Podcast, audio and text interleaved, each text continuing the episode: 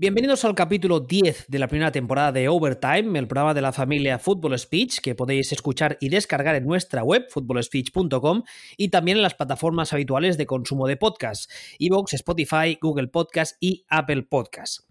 Ser de Bilbao y miembro de la comunidad no tiene por qué ser siempre malo, aunque en este caso no sé si igual se cumple también. La otra mitad, no sé si la mejor, de la pareja más troll y a la vez más querida de este mundillo, una vez tuvo un blog que duró como dos entradas, seguidor de los Packers y buscado en uno o varios estados de Estados Unidos por cosas que nunca contará. Con todos vosotros, Juan Imaz, más conocido como Nuere. Buenos días. Buenos días, buenos días, Willy. ¿Qué tal? ¿Qué tal todo? Pues, bien, mira, pues bien. cosas para Navidad y esas cosas que se hacen. Eso es, con este tiempo tan bueno que tenemos después de unas semanas de diciembre absolutamente soleadas, ahora pues eh, que no se diga que no llega el tiempo navideño. Bueno, aquí en Barcelona hace un día muy bonito, mucho viento, eso sí, pero... Pues sois unos cabritos, porque aquí en Bilbao, capital del mundo, está lloviendo a no parar. Bueno, es lo que tiene, sois, como la Seattle española un poco, ¿no? Eh, eh, sí, sí, más o menos. De hecho, me suena que en algún momento eh, vi una gráfica de estas de cuáles son las ciudades en las que más llueve de Europa. Y uno pensaría, pues Londres también, que es muy lluviosa y así, pero Bilbao estaba bastante arriba. Llovía más en Bilbao que en Londres. somos así de majos todos. En fin, oye, vamos a empezar como siempre empezamos en este programa y es preguntándote quién es Juan. Vale. Pues mira, yo soy un ya no tan jovencito, pero igualmente confuso muchachito de Bilbao, como bien has dicho, que quiero aclarar que la gente de Bilbao somos todos majísimos, si no recuerdo mal, el propio Alf, aunque es de los Giants, también es de Bilbao y es un chingo majo. Le salva el hecho de ser de Bilbao, porque si no... Eso es, es de los Giants, entonces pues ya eso es criminal. Pero luego ya cuando se va yendo hacia las afueras, hacia Santurchi, por ejemplo, que ya tú conoces a alguien de Santurchi, pues ya ahí eso va, va cayendo peligrosamente. Pero de Bilbao, centro lo que es Bilbao, Bilbao, le, somos todos majísimos, vamos. Entonces, eh, yo soy eso, pues un jovencito de 34 años que llevo viendo fútbol pues unos 10 años, algo más, igual estuvimos el otro día haciendo cuentas y que básicamente estoy en, en, la twitterada para pasármelo bien, no, no una cosa muy diferente. Eh, me gusta el fútbol americano, pero tampoco puedo decir que sea un súper apasionado que entiende las X y las Y y cómo funcionan estas cosas. Siempre lo veo todo muy tranquilo, vamos y, disfruto pues eh, haciendo el subnormal eh, con todas las letras por Twitter porque es lo más divertido. Oye, ¿cómo, ¿cómo te hiciste los Packers? Pues, pues mira, estuve mirando, cuando te he dicho que estuve pensando en cómo, cuando empezamos a ver fútbol americano y cómo lo descubrí, te, junto a las dos porque va todo al final bastante unido. Y, yo creo, he estado pensando y, coincido un poco con, con, Garcho, yo creo que también es una cosa un poco generacional en el aspecto de cómo empiezas a, interesarte por el fútbol americano. Yo creo que nuestra generación más o menos, eh, igual en mi caso al menos, empieza a ver un poco fútbol americano con películas y series, sobre todo pues eso, este Un Domingo Cualquiera, Titanes, eh, Equipo La Fuerza y todas estas, que son que sale una película y ya tú la ves y dices, ah, pues es curioso esto del fútbol americano, ¿no? Está, tiene, tiene su miguita, tiene su épica, tiene, te pone la musiquita, estas cosas estadounidenses que ellos se lo montan tan bien, la, la música, la epicidad, el, el hay que ganar en el último cuarto del partido y viene vuelve el quarterback lesionado y todas estas cosas. Y entonces, pues eso, yo veo estas, estas producciones audiovisuales y digo, joder, pues están chulas, están entretenidas, pero no, no pasa de más allá, ¿no? Entonces, eh, yo entro a la universidad, voy a Mondragón, a la uni, donde coincido con, con Garcho, empezamos a hablar y, poco a poco pues nos hacemos cada vez más amigos y vamos interactuando más y, vamos germinando pues el, la relación esta de bros que tenemos de, de, de ser súper colegas, ¿no? Y entonces eh, pues esto fue en 2008-2009 más o menos. Eh, nosotros estamos en el colegio mayor de, la uni. Yo esto te lo voy a contar con todo lujo de detalles, ¿eh? para que no te quedes. Vale, venga. Eh, estamos en, el Colegio Mayor de la Uni y, el Colegio Mayor tenía una serie de comisiones que se llamaba que lo que te hacían era eh, organizar eh, actividades para que los colegiales pues estuviesen un poco entretenidos. Los colegiales de segundo y tercer año las organizaban como jefes de equipo, por así decirlo, y los novatos hacían pues un poco el trabajo sucio y había pues un montón de comisiones, comisiones de música, de cine. Perdona que te corté. ¿Sería el equivalente vasco a las a las hermandades de las películas americanas? Sí, era un poco hermandades, evidentemente no había fiestas, no había cheerleaders, no había vasos rojos eh, para con los que jugar al beer pong y todas estas cosas, pero, pero algo parecido, sí, al fin y al cabo. Versión vasca, muy bien. Eso es, eso es, muy, muy parco todo. Y además en Mondragón, que, que, claro, igual tú piensas en un colegio mayor en Barcelona, que eso tiene que ser la locura y tiene un montón de fiesta por las noches y todos los días puedes salir de fiesta, Mondragón eh, salías el jueves y tenías dos bares a los que salir de fiesta. Entonces era un poco todo deprimente. ¿Qué, qué hacías? Pues eh, yo qué sé, pues es ver cine y hacer ciclos de cine de Scorsese y poco más, vamos. Entonces, el tercer año yo creo que a Alex se le ocurrió la brillante idea de hacer una comisión NFL y, teníamos una, un aula con proyector y tal y poner ahí pues partidos y que la gente que quisiera los eh, viniera a verlos y lo explicábamos un poco y comentamos eso un poco los partidos y yo digo, yo digo, ah, pues mira, me interesa, tal, me explicas un poco el fútbol americano y así pues vemos tal. Y empezamos con la Super Bowl de los Colts contra los Bears, que de hecho empezaba con, si no recuerdo mal, empieza con un retorno de... De, sí señor. Eso es, empieza con una barbaridad y, además, claro, tú, imagínate que estás con un grupo de 10 chavalines ahí explicando y dices, a ver, esto no es normal, ¿eh? esto es una Super Bowl, pero esto no suele pasar, o sea, no empiezan así los partidos, empiezan arrodillándose y tal, pero, pero estuvo divertido.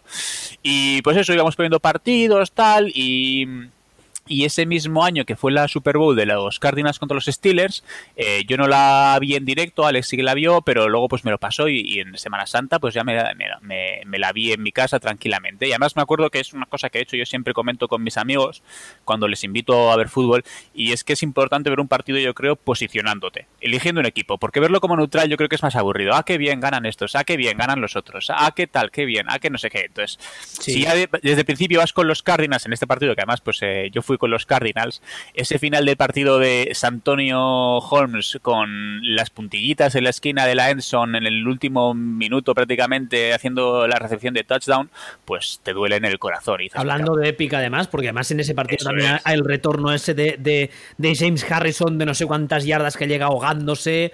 Eso es, que, luego, que luego estaba con el oxígeno en la banda y en plan de puto yonki.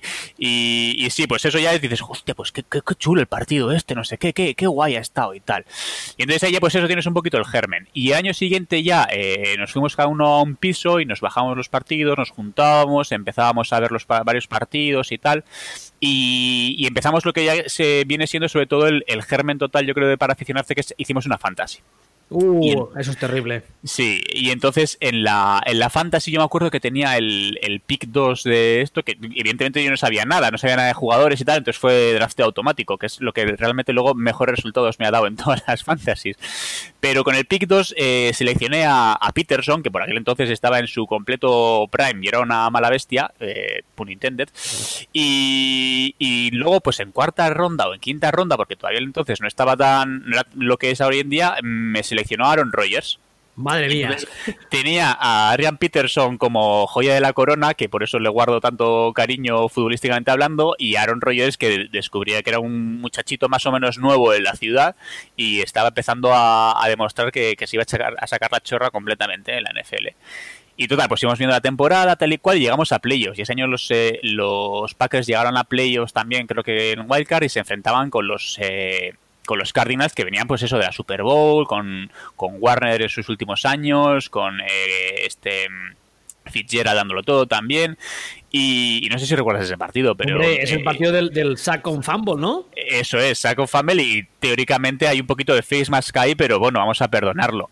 Pero sí, además ese partido lo veía yo en mi casa ya de madrugada y tal, y me acuerdo que la mitad de la, en el halftime eh, Alex me lo estamos viendo online juntos, vamos, y me dice Alex, jo, pues igual me voy a la cama porque es muy tarde, mañana tengo que ir a, clase, no sé qué, no sé cuánto. Y yo, pues como veas, yo me quedo, yo me quedo. Y digo, va, venga, me quedo al final terminó el partido, yo ya estaba un poco que tiraba por los Packers, pues, pues por Aaron Rodgers y terminó ese partido, claro, eh, con un dolor de corazón, para el que no lo sepa, eh, Aaron Rodgers hizo una de sus eh, remontadas de último cuarto, que siempre se dice que no, Aaron Rodgers no gana partidos con remontadas, es mentira, Aaron Rodgers ha hecho un, montón de remontadas en el último cuarto, lo que pasa es que ha llegado la prórroga, el primer ataque ha sido del equipo contrario, la defensa se ha hecho básicamente mierda de pavo y nos han anotado y no ha habido nada que hacer. Pero vamos. es un partido que termina, sin normal como 41-45 o algo así, ¿verdad? Sí, sí, tiene una anotación de hechos. Hay idas y venidas en el marcador que, estábamos ahí que, no podía gritar porque era de madrugada y mis compañeros de piso me mataban, pero, pero con los nervios a flor de piel. Y entonces eso, se, eh, Rogers empata yo creo el partido en el último drive.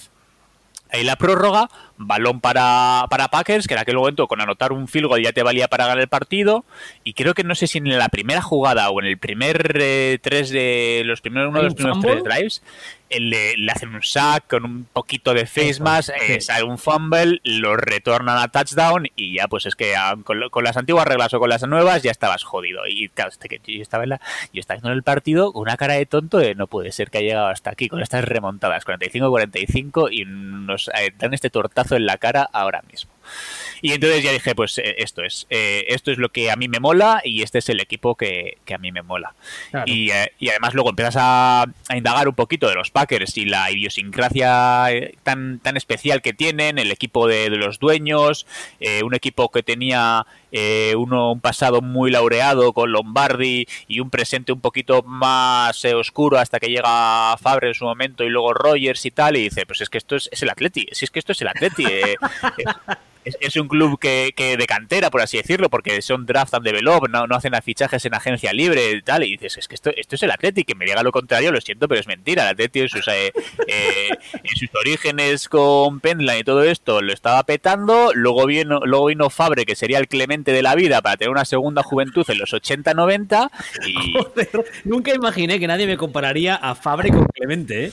eh lo tiene todo, vamos, para ser un borono de pueblo que va con su y su paja en la boca mientras escupe café, pues eh, Clemente, vamos, me vas a decir que no te pega el tipo para hacer lo mismo. un poco sí, ¿eh? ahora, que lo dices, es un poco ese perfil en plan, me la suda todo. Eso es. Y, entonces ahí ya pues ya estaba enamorado de los Packers. Y ese mismo año pues fuimos la Super Bowl además de, Colts contra Saints, que también estuvo muy chula. Eh, la vimos en el colegio mayor, pedimos permiso para que nos dejara, la vimos en directo, eh, que se nos juntó un par de también un par de colgados que teníamos ahí. Y, al menos tuvimos la fortuna de que el año siguiente los eh, Packers llegaron a la, a la Super Bowl contra Steelers y la vimos en casa de Maitane, de hecho, los tres juntos, y, pues fue todo felicidad y alegría y alboroto. Y ya desde entonces dije, pues esto tiene que, tiene que, yo tengo que ser Packer de, corazón. Claro, ahí. Oye, eh, el otro día hablamos con, con, Garcho, que por cierto, cuando hice la entrevista, mucha gente me dijo, ¿cómo es que entrevistas a Garcho y a Juan? Claro, claro, claro. a ver, yo lo tenía muy claro que os quería entrevistar a los dos, pero pensé, si los entrevisto a, las dos a, la vez, a los dos a la vez, esto puede ser la locura. O sea, de pegarte no? un tiro. No, no, que va, no que va. No, si somos súper comedidos. Además, ya nos has visto a los dos a la vez y éramos súper comedidos por las calles de Barcelona, tranquilos. Sí, sí, sí, totalmente, totalmente. Bueno, eh, entonces, eh, el otro día estuvimos hablando un poco de este blog que teníais, que es Monday Night Blog, que en su día lo abristeis, que duró, como decía antes, como dos entradas o así. No, no, eso es injusto porque duramos un, un año y medio, una temporada seguro, que de hecho la temporada fue esta de los Packers, eh, que ganaron la Super Bowl, esa temporada la hicimos completa. Sí, y luego, es verdad, durasteis, un poquito más. Lo que pasa es que luego pues cayó en el olvido. Cayó, cayó. Mira, yo no te voy a mentir, esto... Eh, el, en, ese, en esa época yo estaba haciendo mi proyecto fin de carrera, esta es una empresa eh, de aquí y básicamente eh, como no sé si todos los yo no era un becario cafetero y fotocopiador sino que era un becario que yo tenía mi proyecto y decía oye os ayudo con alguna no no tranquilo tú haz lo tuyo claro yo, hacía lo mío terminaba mi proyecto y, y, os ayudo con algo no no no no tranquilo no no hay nada que hacer tú tranquilo y claro yo pasaba pues hacía mi proyecto dos horas al día y en las otras seis horas estaba un poco pues tocándome la vaina. Y, y como tenía internet súper capado porque no podía tocar nada y no podía entrar nada más que me acuerdo que por aquel entonces estaba el Google Google Feedly, o bueno, lo que era lo que es Feedly ahora, que es un... El Google Reader. El Google Reader, eso es. Y, a Google, todo lo que era toda plataforma de Google sí que tenía acceso. Entonces con Google Reader pues podía leer, me suscribía a portales de noticias de Yahoo y todo esto y veía los artículos de NFL. Entonces estaba como muy al tanto de esas cosas. Eh, era un becario un poquito toca, toca pelotas, pero no toca huevos, vamos. Por cierto, un, un, pequeño inciso. Hoy en día parece ser que lo del RSS, que a mí me parece un grandísimo invento y muy, muy útil, hay mucha gente que no sabe ni lo que es. Y hubo una época en la que estaba muy de moda y de hecho yo lo, sigo usando. O sea, el, botoncito naranja este con las tres rayitas ahí para suscribirte y tal, a mí me parecía súper útil para que te llegaran las notificaciones al final, si no tienes que ir entrando en cada blog eh, para ver si ha subido una entrada de todas esas historias. De hecho, yo en, en Feedly a día de hoy tengo tres carpetas solo dedicadas a NFL y en cada una hay como 50, 50 suscripciones diferentes. La Virgen, yo a tanto no llego. Yo tengo la de los Packers, eh, Spanish Bowl y Sexto Anillo y no sé si alguna más. Vamos Yo creo que tengo, ahora que lo dices, tengo cuatro, porque tengo otras solo para los medios en español. Tengo una NFL genérica y luego tengo la de uh, SB Nation, que está muy bien. Y luego hay unos blogs que son los de USA Today, que también hay uno para cada equipo. Y también tengo esa carpeta. Pues ya, ya me haré una actualización, pero vamos. Pero bueno, como te iba comentando, entonces eso, yo tenía mi, mi reader, iba leyendo noticias y, decía, ¿qué hago? O sea, fíjate, llegaba un nivel de tristeza de estar aburrido que como en la Wikipedia sí que podía entrar, o sea, editaba artículos de la Wikipedia, oh. leía los artículos y decía, esto está mal, esto está mal, es, ¿cómo sois tan inútiles? Esto está mal. Voy a corregir, os voy a corregir. A ver, por favor, os voy a corregir que lo estáis haciendo mal. Y con cosas de fútbol americano que entonces aquel estaba empezando ya a ver un poquito, eh, pues al final lo que decía era cogía el artículo en inglés, cogía el castellano y lo traducía.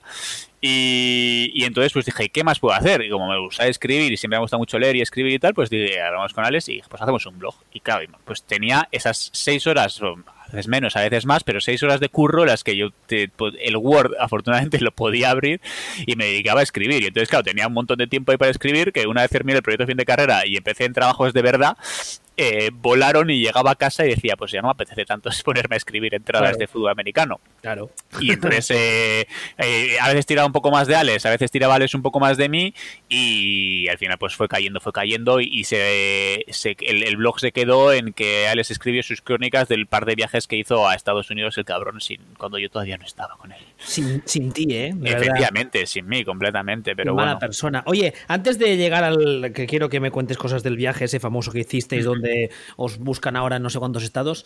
Em, una pregunta que también he hecho a muchas personas, que quizás es un poco repetitiva, pero a mí me interesa siempre la versión que tiene que dar todo el mundo, y es que tú eh, has dicho antes que estás en Twitter básicamente para, las risas y para reírte de todo el mundo, y eso me incluye a mí, lo cual me parece perfecto, porque tú le metes a todo el mundo, y lo cual creo que es, lo, lo bueno. Pero, ¿qué, ¿cuál es tu opinión sobre nuestra fantástica comunidad? Jolín, qué pregunta más bonita. Bueno, también digo que estoy en Twitter para las risas, pero también considero Twitter que es una herramienta cojonuda. ¿eh? Lo es, lo es. El problema es la gente, como siempre, pero eso no, es, no, es, exclusivo de Twitter. Sí. Y, la gente somos el problema siempre. Eso es. Y es un debate que he tenido mucho con mi pareja, que a mi pareja no le gustan en general las redes sociales, y ella pues que se ha empezado a meter un poco en el mundillo de, pues quiere empezar a, darse a conocer y tal. Y luego, pues para mí, en Facebook está ya, aunque David Ley diga lo contrario, para mí Facebook está bastante muerto, es una cosa un poco de mayores. En TikTok no te puedes meter con 30 años porque es absurdo y, no sé qué más. Y las redes sociales chinas, evidentemente, no vas a entrar. Para mí, Twitter es un poco lo, que tienes que controlar, lo que tienes, porque nuestro rango de edad, yo creo que, pues eso, 30, 25 igual ya es un poco, pero 30, 40 años son Twitter, igual 50 años es más Facebook, tipo de personas mayores que están en no sé cuántos grupos de Facebook, y ya menos de 25 son TikToks, eh, son todos TikTokers. Entonces, eh, para mí Twitter es una herramienta cojonuda y a través de todas las risas que me he echado, me ha servido para, yo creo que mejorar como persona, a pesar de lo que pueda decir la gente, para abrir mi mente un montón, todos esos temas de feminismo, eh, mundo LGTBI y todas estas cosas, yo creo que te viene súper bien leer opiniones diferentes, entonces tú tienes que, lo que tú tienes que hacer es cuidar tu timeline y tienes que saber a quién quieres seguir y qué tipo de timeline quieres tener. Yo muchas veces leo gente que dice, jo, es que en mi timeline se critica mucho no sé qué, yo pues eh, tú tienes en tu mano decir, ¿no? Eh, dejo de seguir a esta serie de personas y, y dejo y sigo hasta otra serie de personas que me ayudan pues eso a aumentar mi rango de pensamiento, a ver cómo pues eh, las minorías están más oprimidas o lo que sea. Evidentemente luego está en tu mano investigar un poco más allá porque Twitter es lo que es y tampoco te va a dar para la panacea, pero te, abre un poquito la cabeza, ¿no? Entonces, eh, yo me acuerdo, por ejemplo, con todo el tema del Black Lives Matter, Matters, eh, hice un comentario que, que era que que en todo lo desafortunado que es este movimiento y todo el racismo endémico que tiene Estados Unidos, me viene muy bien para cribar mi timeline, porque entre los seguidores de fútbol americano hay mucho mucha gente, yo creo, que, oscila un poquito a no, no, si los negros están estupendamente, ¿qué están diciendo? Si pueden votar, no hay racismo en Estados Unidos. Entonces, hay eh, mucho, hay mucho, vamos a ver claro, hay mucho tirando a fachilla, ¿eh? Efectivamente. Hay mucho rancio, demasiado para mi gusto, pero bueno, oye, cada uno que piense lo que le, dé la gana. Yo, por ejemplo, en mi cuenta solo hablo, y lo he dicho muchas veces, solo hablo de fútbol americano. Lo que pasa que sí que es verdad que, como tú dices, a veces te entra gente a la que sigues por sus opiniones deportivas que te meten una opinión personal o de política o tal, y tú dices, hostia, nen, mira, te lo tolero porque tus opiniones deportivas me gustan, ¿eh? pero te daban un follow ahí me quedaba más a gusto porque, madre mía. Eso es, y entonces ahí me pasaba que, que ya, no, si en Estados Unidos los negros están súper bien. Y ya como, me gusta mucho como piensas, pero tío, estas cosas no me puedes decir. Y, y machismo, si machismo no existe, eso no hay machismo. Efectivamente. Si las mujeres pueden abrir cuentas en el banco, pueden conducir, ¿qué me hablas de machismo? Básicamente, ni machismo ni feminismo, igual. Igualdad, ahí estamos, sí señor. De esos hay unos cuantos también, sí. Entonces, pues esas cosas pues eh, me sirven muy bien. Y en cuanto a la comunidad, mira, la comunidad... Eh, me puedo comer un poquito los huevos por debajo, ya lo siento, pero, es que sí, es imposible. No puedes eh, pretender que un grupo de personas, eh, que, el único nexo en común que tienen es que les gusta el fútbol americano, se lleven bien solo porque les gusta el fútbol americano, porque es que es, imposible. Y entonces ya no solo es que tengamos el fútbol americano y que te gusta el fútbol americano y ya por eso te vas a llevar bien, sino que dentro del fútbol americano cada uno tiene sus, sus equipos, sus preferencias y sus, y sus cosas. Entonces, ¿por qué yo que soy un seguidor de los Packers de Bilbao, me tengo que llevar, bien con un tío de, voy a ponerte, eh, Albacete, que es seguidor, por ejemplo, de los Bears, además, que es, que, es como el enemigo jurado. No, pero es que a todos nos gusta el fútbol, tenemos que llevarnos bien, somos pocos. Pues muy bien, ya, pero si a ese chico le gusta los Bears, yo le odiaré. Y habrá gente de los Bears a la que odie con, con cariño, en plan de, joder, es que desde los Bears, macho, qué asco me das, jeje. Pero hay gente de los Bears que les diga, es que eres un normal porque te gustan los Bears. simplificándolo mucho, obviamente, y que no solo por los Bears te voy a odiar, pero no te puedes llevar bien con todo el mundo, es que, es, que es imposible. Y, dentro de, que te, a todos les guste el fútbol americano, habrá gente que sea un puto facha y habrá gente que sea pues un puto comunista, por si quieres los dos aspectos políticos. De hecho, en, esta, en esta vida hay una cosa que a mí me pone muy nervioso, que yo lo, solo que llamo los Flanders de la vida. Porque mm. en esta vida es imposible llevarte bien con todo el mundo. No es humano, no es normal. O sea, la gente somos gente, somos complejos y tenemos nuestras cosas y nuestras cosas buenas y malas y hay gente que te cae bien y te cae mal y eso es, muchas veces es inevitable. Y cuando conoces a alguien que te está vendiendo la moto de que le cae bien todo el mundo, la sensación que tengo es que me está engañando. Hmm. Porque eso no es posible. Y entonces, si está intentando engañarme, ya no puedo fiarme de él.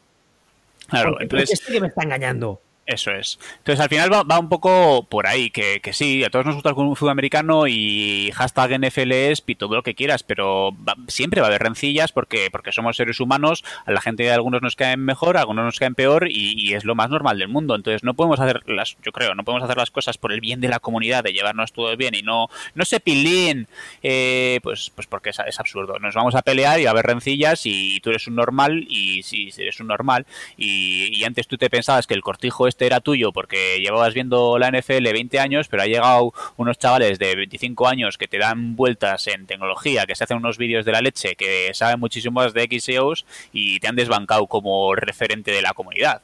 Y hay gente que lo acepta y hay gente que no lo acepta. Entonces, chico, mm, pues es lo que hay. Es que no no puedo basar mi experiencia en NFL en esto. Incluso dentro de lo te comentaba el ejemplo de los Bears de, seguidores de diferentes equipos, pero es que seguidores del mismo equipo de los Packers, y yo ya te digo, puede ser una persona eh, de Bilbao de los Packers con un pensamiento político un poquito más hacia la izquierda, por así decirlo, porque soy joven e ignorante de la vida y todavía no tengo dinero, que es lo típico que te dices, no eres, eres de izquierdas porque eres joven.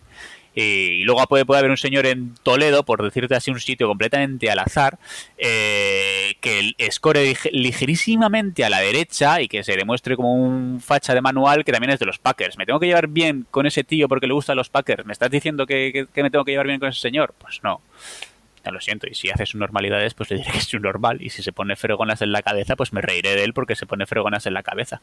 Ah, el, problema de hacer tonterías, como suele decir, es que te tienes, corres el riesgo de que te llamen tonto. Claro. Y eso es algo que la gente no consigue entender. Que tú puedes, como tú dices ahora, vamos a, eh, usando el ejemplo de la, de, la, de, la, de la política, que es el ejemplo quizá más claro, eh, a ver, tú puedes decir algunas barbaridades y el hecho de que alguien te diga, oye, mira, esto es una barbaridad, es un poco la, la falacia de la libertad de expresión, ¿no? No, no, yo me voy a cagar en la madre que parió a todos los negros y tendrían que matarlos a todos. Oiga, ¿qué dice usted? No, es libertad de expresión. A ver, eso no funciona bien así.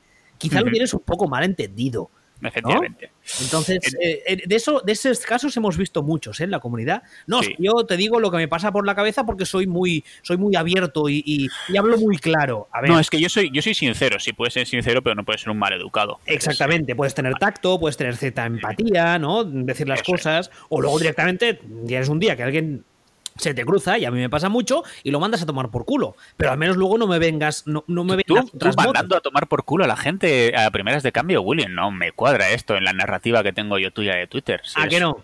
un ser de paz que te consulta las cosas y te dice, oye, Willy, los Texans qué mal, ¿eh? Cállate, hijo de puta. Bueno, pues nada, Willy, no te, voy, eso, a escribir. Eso solo lo digo si me empiezan. ¿Y los subtítulos en español no los tienes? Esta es una cosa que me pone los nervios, colega. O sea, estás dando todo lo que tienes y llega el típico a pedirte aún más. O sea, vete a la mierda, anda. Aprende, aprende, inglés, ignorante, yo qué sé, tío. Eso lo comentaba el otro día con un, con un chaval de Twitter también que, vendía cómics online. Yo ahora estoy vendiendo mucho cómic online porque no me cae más en, casa.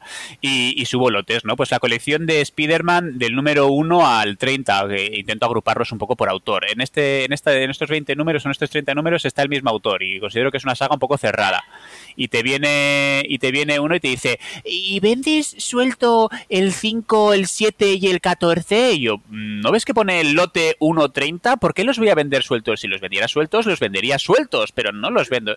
¿Y, ¿y cuánto? ¿Y me, venderías por 20 euros en vez de por 30? pues no es un normal. Pero bueno, hay que tener tacto. Y le dices, no, lo siento, eh, a menos que... ¿Por qué, ¿Por qué, ¿Por qué hay que tener tacto? Porque eres un vendedor. En este caso, porque eres un vendedor. En este caso, porque estás vendiendo, vale. Pero te pones malas reviews, y si no, pues porque tú eres un referente en la comunidad. Quieras que no, Willy, tú eres una persona muy importante. Yo no, yo soy un Mindundi. El otro día, de hecho, estuve mirando y dice, coño, es que yo tengo 500 seguidores de mierda. ¿A mí quién, me va a leer? Más que los cuatro locos de la vida que se ríen con mis tontadas.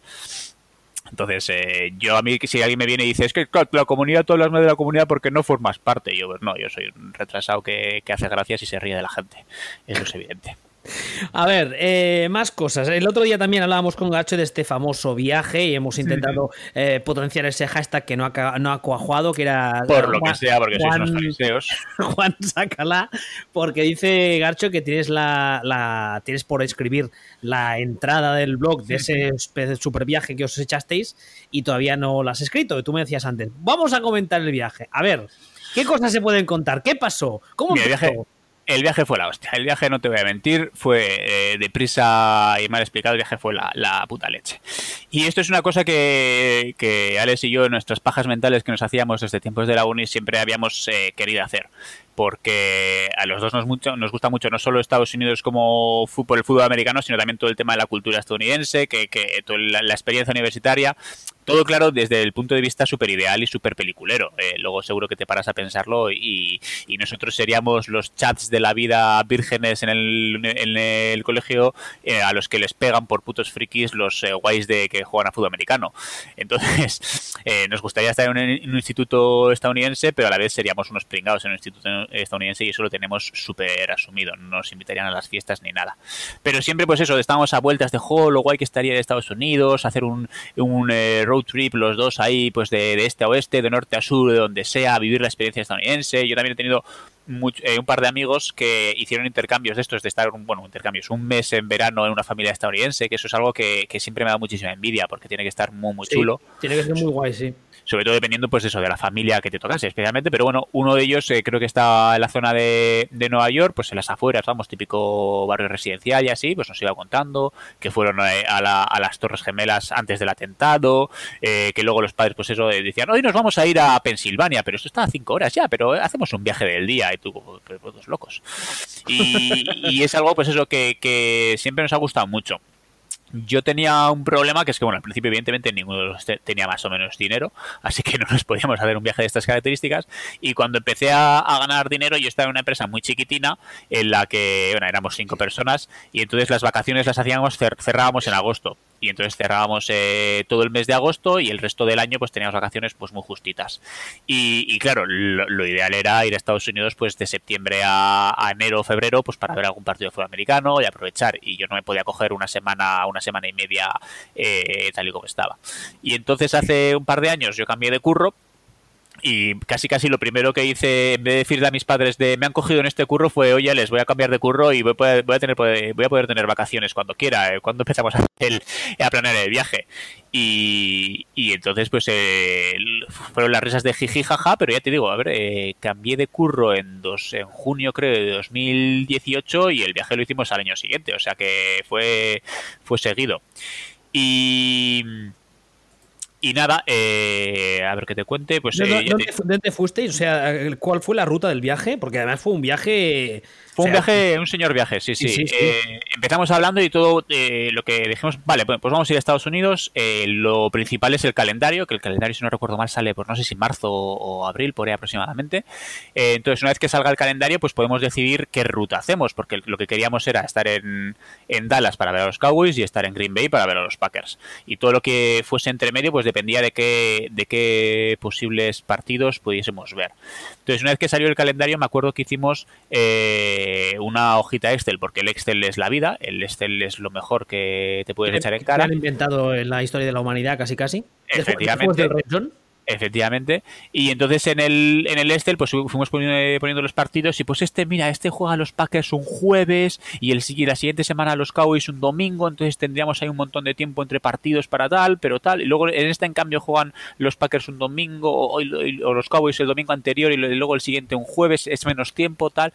También queríamos ver un poco béisbol, estuvimos haciendo y al final llegamos a la conclusión de que tanto por tiempo de, de viaje interno, por así decirlo, como por partidos, lo mejor era en la semana 1 vimos el Cowboys Giants, que es un partido divisional además, que siempre tienen rivalidad chula. Y en la semana 2 vimos un Packers eh, Vikings, que también es partido divisional y una rivalidad. ¿eh?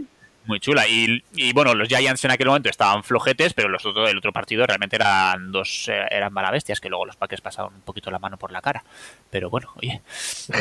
Y, y, a partir de ahí ya pues empezamos viendo un poco entre medias lo que hacíamos y empezamos entonces en Dallas, que llegamos un sábado al mediodía a Dallas eh, vimos el partido el domingo de los Cowboys y el lunes a la mañana cogimos un coche y nos fuimos hasta eh, Memphis, que era el viaje más largo. Se fueron un viaje de bastantes horas, no recuerdo exactamente, pero igual eran eh, seis horas de, coche que nos pillamos ahí con una paradita en Arkansas para alcanzar los sueños de, de Javi. Eh, estuvimos en Memphis. Lo que hacíamos era básicamente estar en Memphis eh, en cada ciudad un día. Eh, llegábamos, dormíamos y el día siguiente íbamos a la ciudad y a última hora pues nos cogíamos el coche. Paramos en Memphis, estuvimos un día en Memphis. a la tarde cogimos el coche, nos fuimos a Nashville, llegamos a Nashville a la noche y eso fue, o sea, una maravilla. O sea, Nashville no es, yo creo que es un destino típico de Estados Unidos, ¿no? Los destinos son pues eh, Nueva York, eh, Boston igual, eh, Los Ángeles, San Francisco, todas estas cosas, no son como los destinos más típicos, Washington, pero, pero Nashville a mí me, dejó enamorado, porque ya íbamos en el coche, ya estábamos llegando y tal, y, y él me estaba calentando un poco la oreja en plan de, esta noche tengo, tengo picorcito, tengo ganas de, un poquito de fiesta, y, y, Nashville dicen que está muy bien para la fiesta, y yo pues, pues, pues venga, llegamos y salimos, y básicamente fue efectivamente llegar al, apartamento, dejar las cosas y venga, vamos para allá a ver qué, a ver qué hay. Y Nashville tiene una calle con un montón de bares, eh, un montón de espectáculos y, básicamente pues eso es vas de bar en bar, todos los, casi todos los sitios tienen música en directo, que es, que es una chulada. Eh, los músicos trabajan a base de propinas, entonces cada X tiempo te van diciendo, venga, ¿quién quiere, qué canción queréis que os toque? Por 10 dólares eh, os tocamos vuestra canción, no, no, recuerdo exactamente cuánto era, pero 5 dólares os tocamos una canción, 10 dólares de dos canciones o tres canciones o lo que sea. Y entonces, pues eso, ibas de bar en bar, eh, bebías evidentemente solo cerveza, porque cualquier otra cosa te podías eh, sacar el hígado para, para comprarla. Y, un ambiente, un montón de gente de fiesta, una, una pasada, vamos, súper chulo, nos, nos, gustó mucho la experiencia. Y luego, pues al día siguiente, con una resaca de mil pares de narices, eh, vimos, vimos Nashville un poquito, con un, color, un calor infernal además. vimos el estadio de los Titans, por ejemplo, desde lejillos y así y cogimos el coche y nos fuimos a San Luis. En San Luis, que también, pues eso, tenía, ahí tiene un arco súper famoso y la ciudad pues también tiene mucha cultura musical y tal. Y tuvimos una experiencia nocturna bastante, bastante divertida con, con vídeo, grabación de vídeo incluida. Pero eso yo todos los detalles ya te los voy a dejar para el blog eh, cuando se, suba por 2020 o así. Bueno, 2020 estamos ya. No, ese 2020 ya le queda poco, o sea que va hasta un poco tarde, pero bueno. Pero sí, eh, San Luis igual fue un poquito lo más lo más decepcionante entre comillas porque no tenía mucha chicha como, como ciudad, pero bueno, estuvo estuvo bien. ¿Este, vídeo es para todos los públicos o Sí, sí, es para todos los ah. públicos, igual el, mayor peligro que puedas sentir es vergüenza ajena al vernos, pero ah, es, algo es algo normal. Y después de San Luis subimos a Chicago, que Chicago era la, como la gran ciudad donde ya estuvimos dos días. Eh, entonces, a ver que me aclare, lunes, martes, miércoles, jueves, eso es. A Chicago llegamos el viernes a la noche y, estuvimos el viernes a la noche. El sábado teníamos partido de béisbol que me convenció un poco para ir a los Caps, que a mí tampoco me motivaba mucho, pero bueno, en la mañana de la mañana, no, perdón, perdón, perdón, perdón, perdón, perdón, perdón, perdón. A Chicago llegamos el jueves a la tarde. El viernes eh, se juntaron los astros porque estas cosas que son maravillosas, porque yo cuando estaba organizando el viaje eh, estuve mirando espectáculos y conciertos y cosas así que igual dices, ah, pues mira, hay un concierto, no sé qué. Y había el, el viernes, sábado y domingo un festival en Chicago de música punk rock de esta adolescente nuestra, el, que tocaba los jodidos Blink 182, que no es un grupo de la hostia, pero es un grupo que a tanto Alex como a mí nos ha marcado mucho la adolescencia eh, y siempre nos ha gustado muchísimo. Y dijimos, eh, tenemos que ir, eh, tenemos que cruzar los dedos para que se alineen los astros y el concierto de Blink pueda ser un día que nos venga bien, pero si podemos tenemos que ir los astros se alinearon, el concierto fue el viernes, entonces el viernes a la mañana estuvimos viendo la City de Chicago, vamos, que la verdad es que me, encantó, me gustó muchísimo y me gustaría repetirla. Es bonita, ¿no? Chicago. Está muy bien, sí, porque es una un poco mezcla de ciudad antigua con edificios más o menos antiguos, entre comillas, por lo que es Estados Unidos, y ciudad moderna con rascacielos y ese cruce, y bueno, luego eso seguro que si John Bolt lo puede explicar mejor, que creo que estuvo viviendo ahí una temporada, pero me gustó mucho, sí. A mí, a mí que me chifla la arquitectura, por ejemplo, toda la zona de Chicago y alrededores y tal, eh, Frank Lloyd Wright hizo muchísimas casas y muchos edificios y la verdad es que es, una, ciudad que me gustaría mucho ver. Y además dicen que se come muy bien, ¿tú lo confirmas?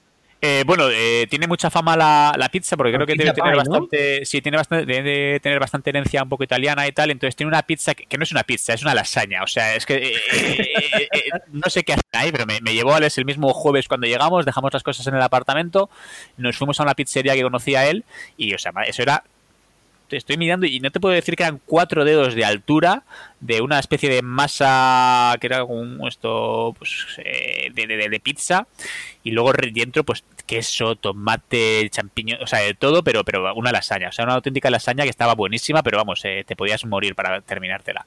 Ahí tuvimos un, momento de vergüenza ajena también bastante importante, comento la pizza, pero ya lo, ya lo detallaré, yo estoy aquí soltando pildoritas y para crecer el hype y esas cosas. claro, ahí estamos. Eso es. Y entonces eso, el, el viernes a la mañana vimos la ciudad que me encantó y nos quedamos un poco con la pena de no ver más, pero estuvo muy bien.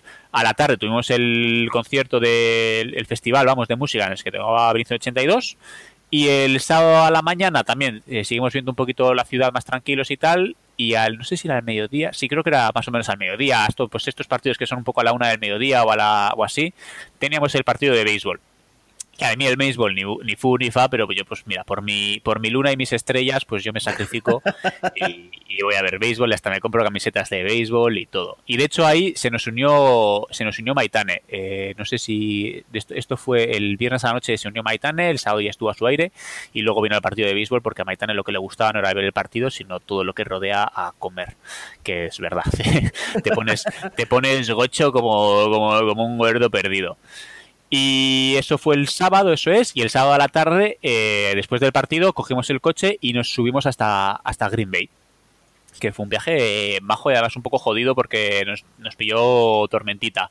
Pero bueno, llegamos a Green Bay el sábado a la noche. Teníamos un Airbnb con una familia súper super maja, la verdad que tenían una típica casa con sótano y en el sótano lo tenían acomodado pues para una segunda vivienda, por así decirlo y estuvimos ahí eh, durmiendo el sábado y el domingo a la mañana pues eh, era día de partido, el partido era a la, a la una del mediodía, si no recuerdo mal, efectivamente, entonces nos levantamos, nos acercamos, estuvimos dando una vueltilla por el estadio, eh, hicimos toda la experiencia de tailgating y todo esto que es, que es completamente diferente a, lo que haces en Wembley, porque bueno, esto, es algo que dice mucho la gente, ¿no? Que, que, Wembley está bien porque si no has estado nunca en un partido de fútbol americano, pues está guay porque es un partido de fútbol americano además de real, no es, una, no es un amistoso ni es un nada, no es pretemporada, sino que se están jugando ahí las eh, lentejas, pero esto era, era otra cosa completamente, completamente diferente y la verdad es que estuvo chulísimo, un sentimiento, te, te, sentías muy incluido, la gente enseguida te animaba, te acercaba, te, te hablaba, muy guay, y, a nada que decías que eras eh, de fuera,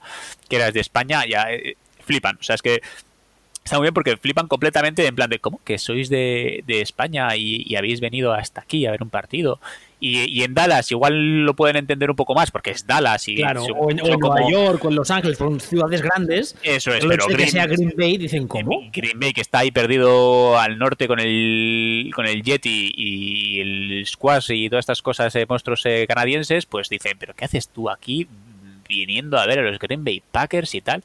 Y a nada que les digas, y además es que a nada que les digas cuatro cosas de fútbol americano y cuatro jugadores, y, además sabes, o sea, no es, no es un tío que, que viene y, y, ah, no, me gusta el fútbol y vengo a ver un partido, sino que sabes, incluso hay veces que te sorprende, porque claro, ellos son aficionados a su equipo y siguen su equipo y nada más, pero por lo general aquí el aficionado español eh, siempre está un poquito más al, tanto de todo y ve un poco más todos los partidos y entonces eh, le dices cuatro cosas y dices, pues como que sabes bastante y se sorprenden y digo, oh, pues eh, qué curioso y tal. Y entonces, pues estuvo bien. Vimos el partido Vikings-Packers, que además era primer partido de Packers en casa. Coincidió con, con una desgracia pero que, que, estuvo muy, o sea, fue, una cosa triste, pero que estuvo muy bien, que es que este Bar Star se había muerto ese verano, el quarterback típico mítico de, de los Packers con el que ganaron las dos primeras Super Bowls eh, y todo esto, pues se murió en, en, verano y entonces en el halftime hicieron un, poco ceremonia así de homenaje, todo súper bonito. Ah, perdona, yo, me reía porque pensaba que era el día que Maitane estabais ahí con ella y salió Fabre. Ah, bueno, eso, eso, no es triste, eso es maravilloso, eso, eso, no provoca ninguna tristeza. Que Maitane en sus dos visitas a, a Lambeau Field eh, haya coincidido las dos con Fabre, es que, es que, eso, es una maravilla, por favor. Yo, recuerdo ver, una foto de ella y la cara que ponía era un poema. Sí, sí, es, que eso es una maravilla. Y es, efectivamente, en el, en el medio tiempo, no sé si en el medio tiempo, creo que fue en el medio tiempo, no antes del partido, pues salió la viuda de, de Star, todo el mundo de pie aplaudiendo. ¿Y de quién iba, de la, de quién iba acompañada agarrándole el brazo la viuda de Barestar? Pues de otro quarterback mítico, del siguiente, del Clemente de Wisconsin. Pues sí, señor, ahí está, Ares eh, Fabre, en además creo que en pantalones cortos, camiseta de, de, ranchera, y dice, eh, hola a todos, ¿qué? Soy Fabre, copón. es que Fabre... un poco, un poco un cletus, ¿eh? Un poco. Eh, es que Fabre, ahora que lo pienso, daría para un celebrities, pero descarado, es que sería un celebrities maravilloso. Eh, este Joaquín Reyes haciendo de Fabre. ¡Hola! Soy Brett Fabre, Brett Fabre, bienvenidos a mi rancho. Sí, sí. Pero sí, y además, pues eso, eh, también coincidió que era la temporada 100 de la NFL, entonces tenía todo conmemorativo del 100. Nos dieron una chapita con el 15 de Star y el nombre y tal, que, que todavía la guardo y está muy chula. Entonces era como se, juntaron todos los astros para que el, viaje como que nos acompañara mágicamente.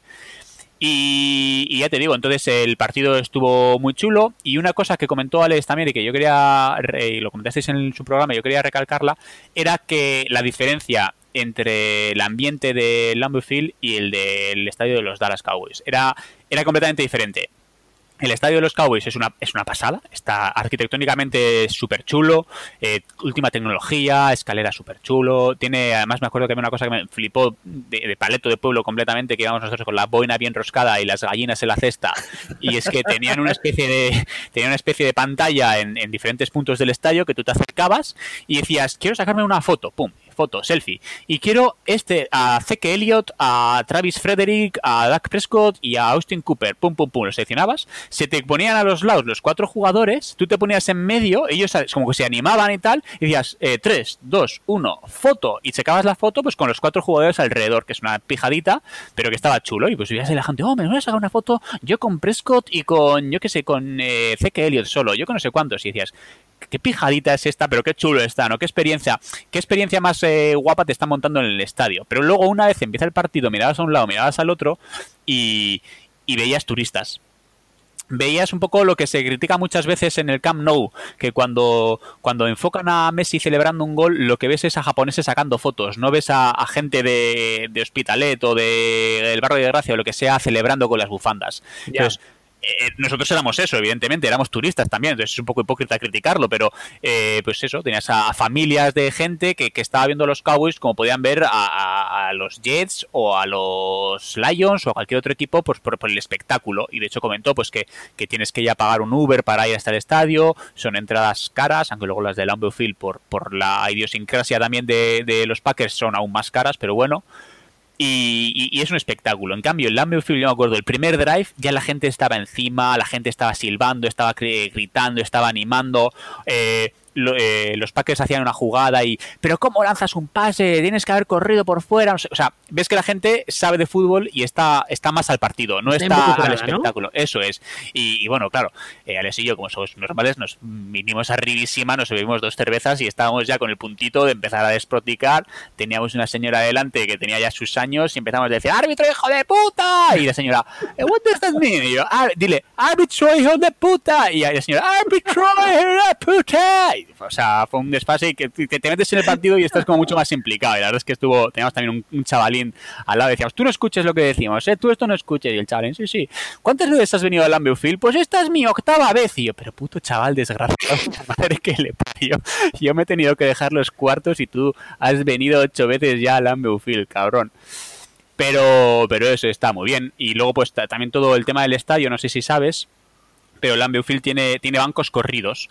Entonces tú cuando entras te, te puedes comprar, por así decirlo, tu, tu, silla, tu asiento. Hay gente que se lo lleva de casa porque ya son, son socios y tienen su asiento de casa. Si no, pues te lo ofrecen ahí. Toma, eh, el alquiler de un asiento son dos dólares o tres dólares y luego cuando te vayas lo devuelves. Entonces en el banco tú te lo pones, el banco está numerado y dices en este hueco más o menos, pues aquí me pongo a mi sitio, taca, y aquí estoy. Entonces estás todo, todo como más apretado, es más incómodo, pero es, pues es un estadio antiguo, abierto además y más de todo más cercanito y tal.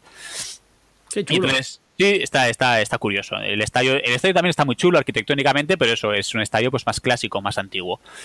Y, luego pues salimos, había también bueno, los Packers ganaron, así que pues lo pudimos eh, celebrar loco. Había una especie de conciertillo a las afueras, luego pues eh, bares con pantallas para seguir viendo la jornada y tal, y hicimos el subnormal como nos caracterizaba. Eh, estuvo, la experiencia fue muy chula, vamos. Y luego eso fue el, domingo a la, a la, noche, vamos, tarde-noche, y el domingo a la, el, lunes, perdón, a la mañana, eh, contratamos un tour por el estadio. Un tour por el estadio y tour por la ciudad también, todo, todo en uno. Y queríamos haber contratado también una visita a los vestuarios visitantes, pero te avisan que en, jornadas con, en semanas, vamos, con jornada en partido local, no te dejan, no te dejan verlo. Entonces eso no pudimos verlo porque habría estado muy chulo, pero, pero bueno. Entonces empezamos con un tour por la ciudad que te va llevando un poco por sitios emblemáticos, como es el hotel donde se juntaron para firmar el, primer contrato de, con, los, con la sociedad ACME, te van contando un poco la historia de los Packers, los primeros campos de, campos de entrenamiento, aquí donde venían, el, donde se hacían las retransmisiones y cosas así, que está todo, además está todo pues con placas eh, en los edificios y tal, entonces tú vas leyendo y está muy bien.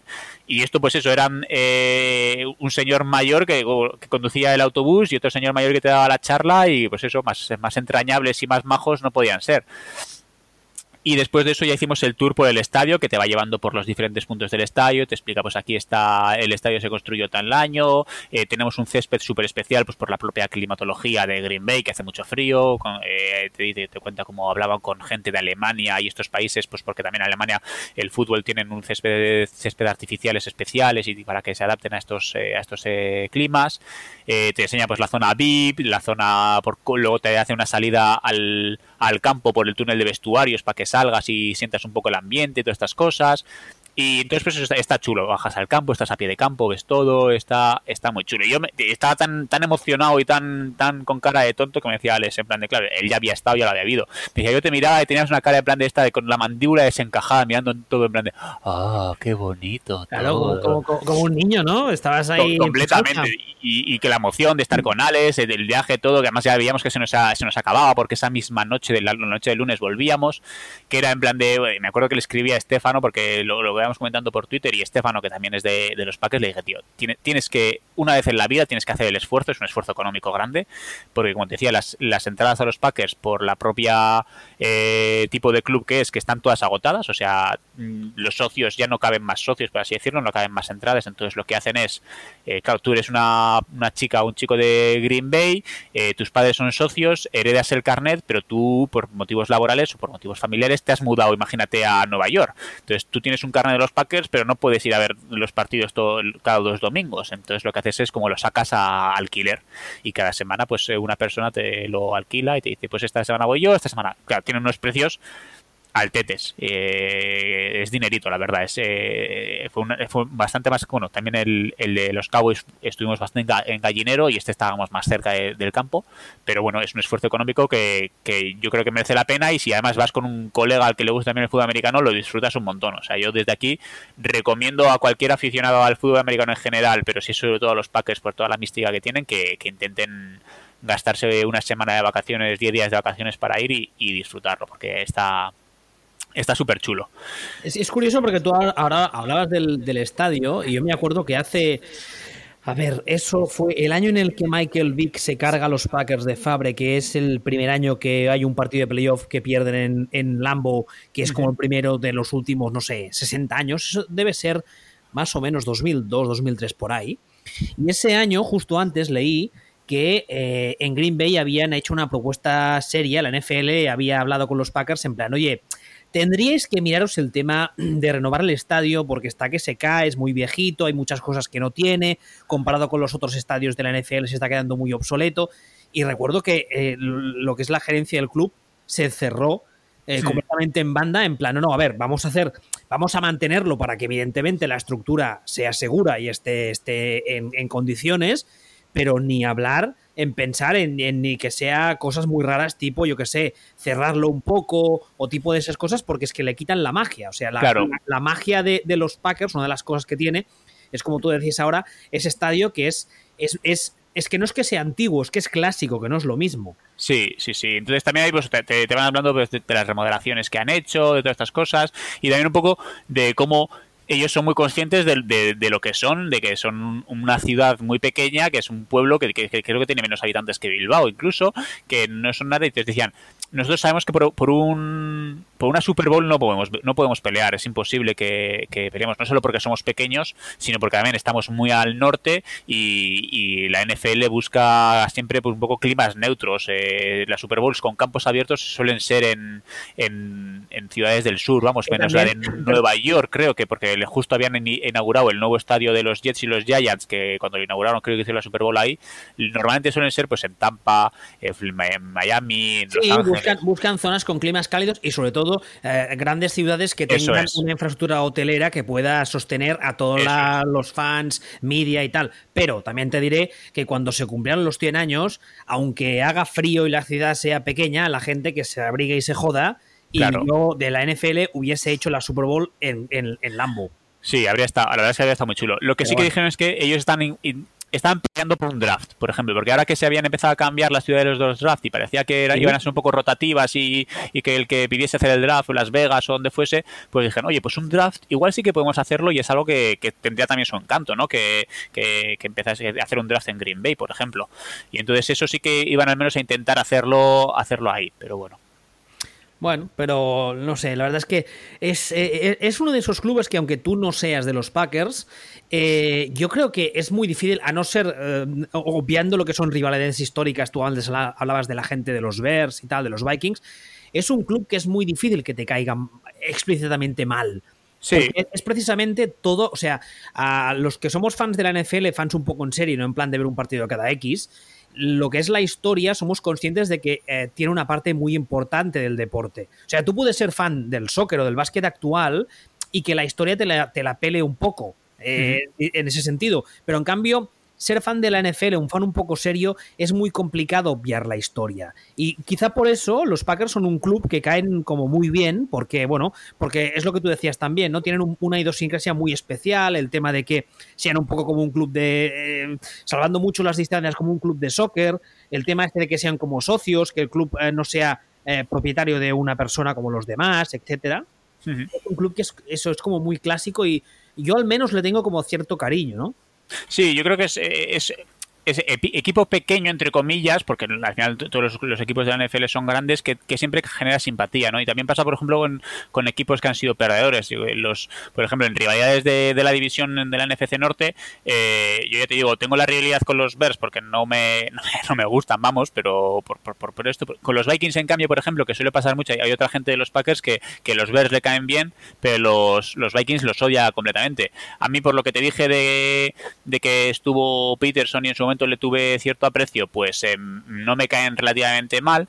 Eh, cuando estuvo esas dos temporadas de Fabre, sí que evidentemente les deseaba lo peor, porque yo no como yo no he vivido a Fabre, a mí Fabre me cae mal por, porque lo que he vivido son entre comillas sus fariseadas de sí, sí, yo me voy ahora a los Vikings y que os den por culo a todos.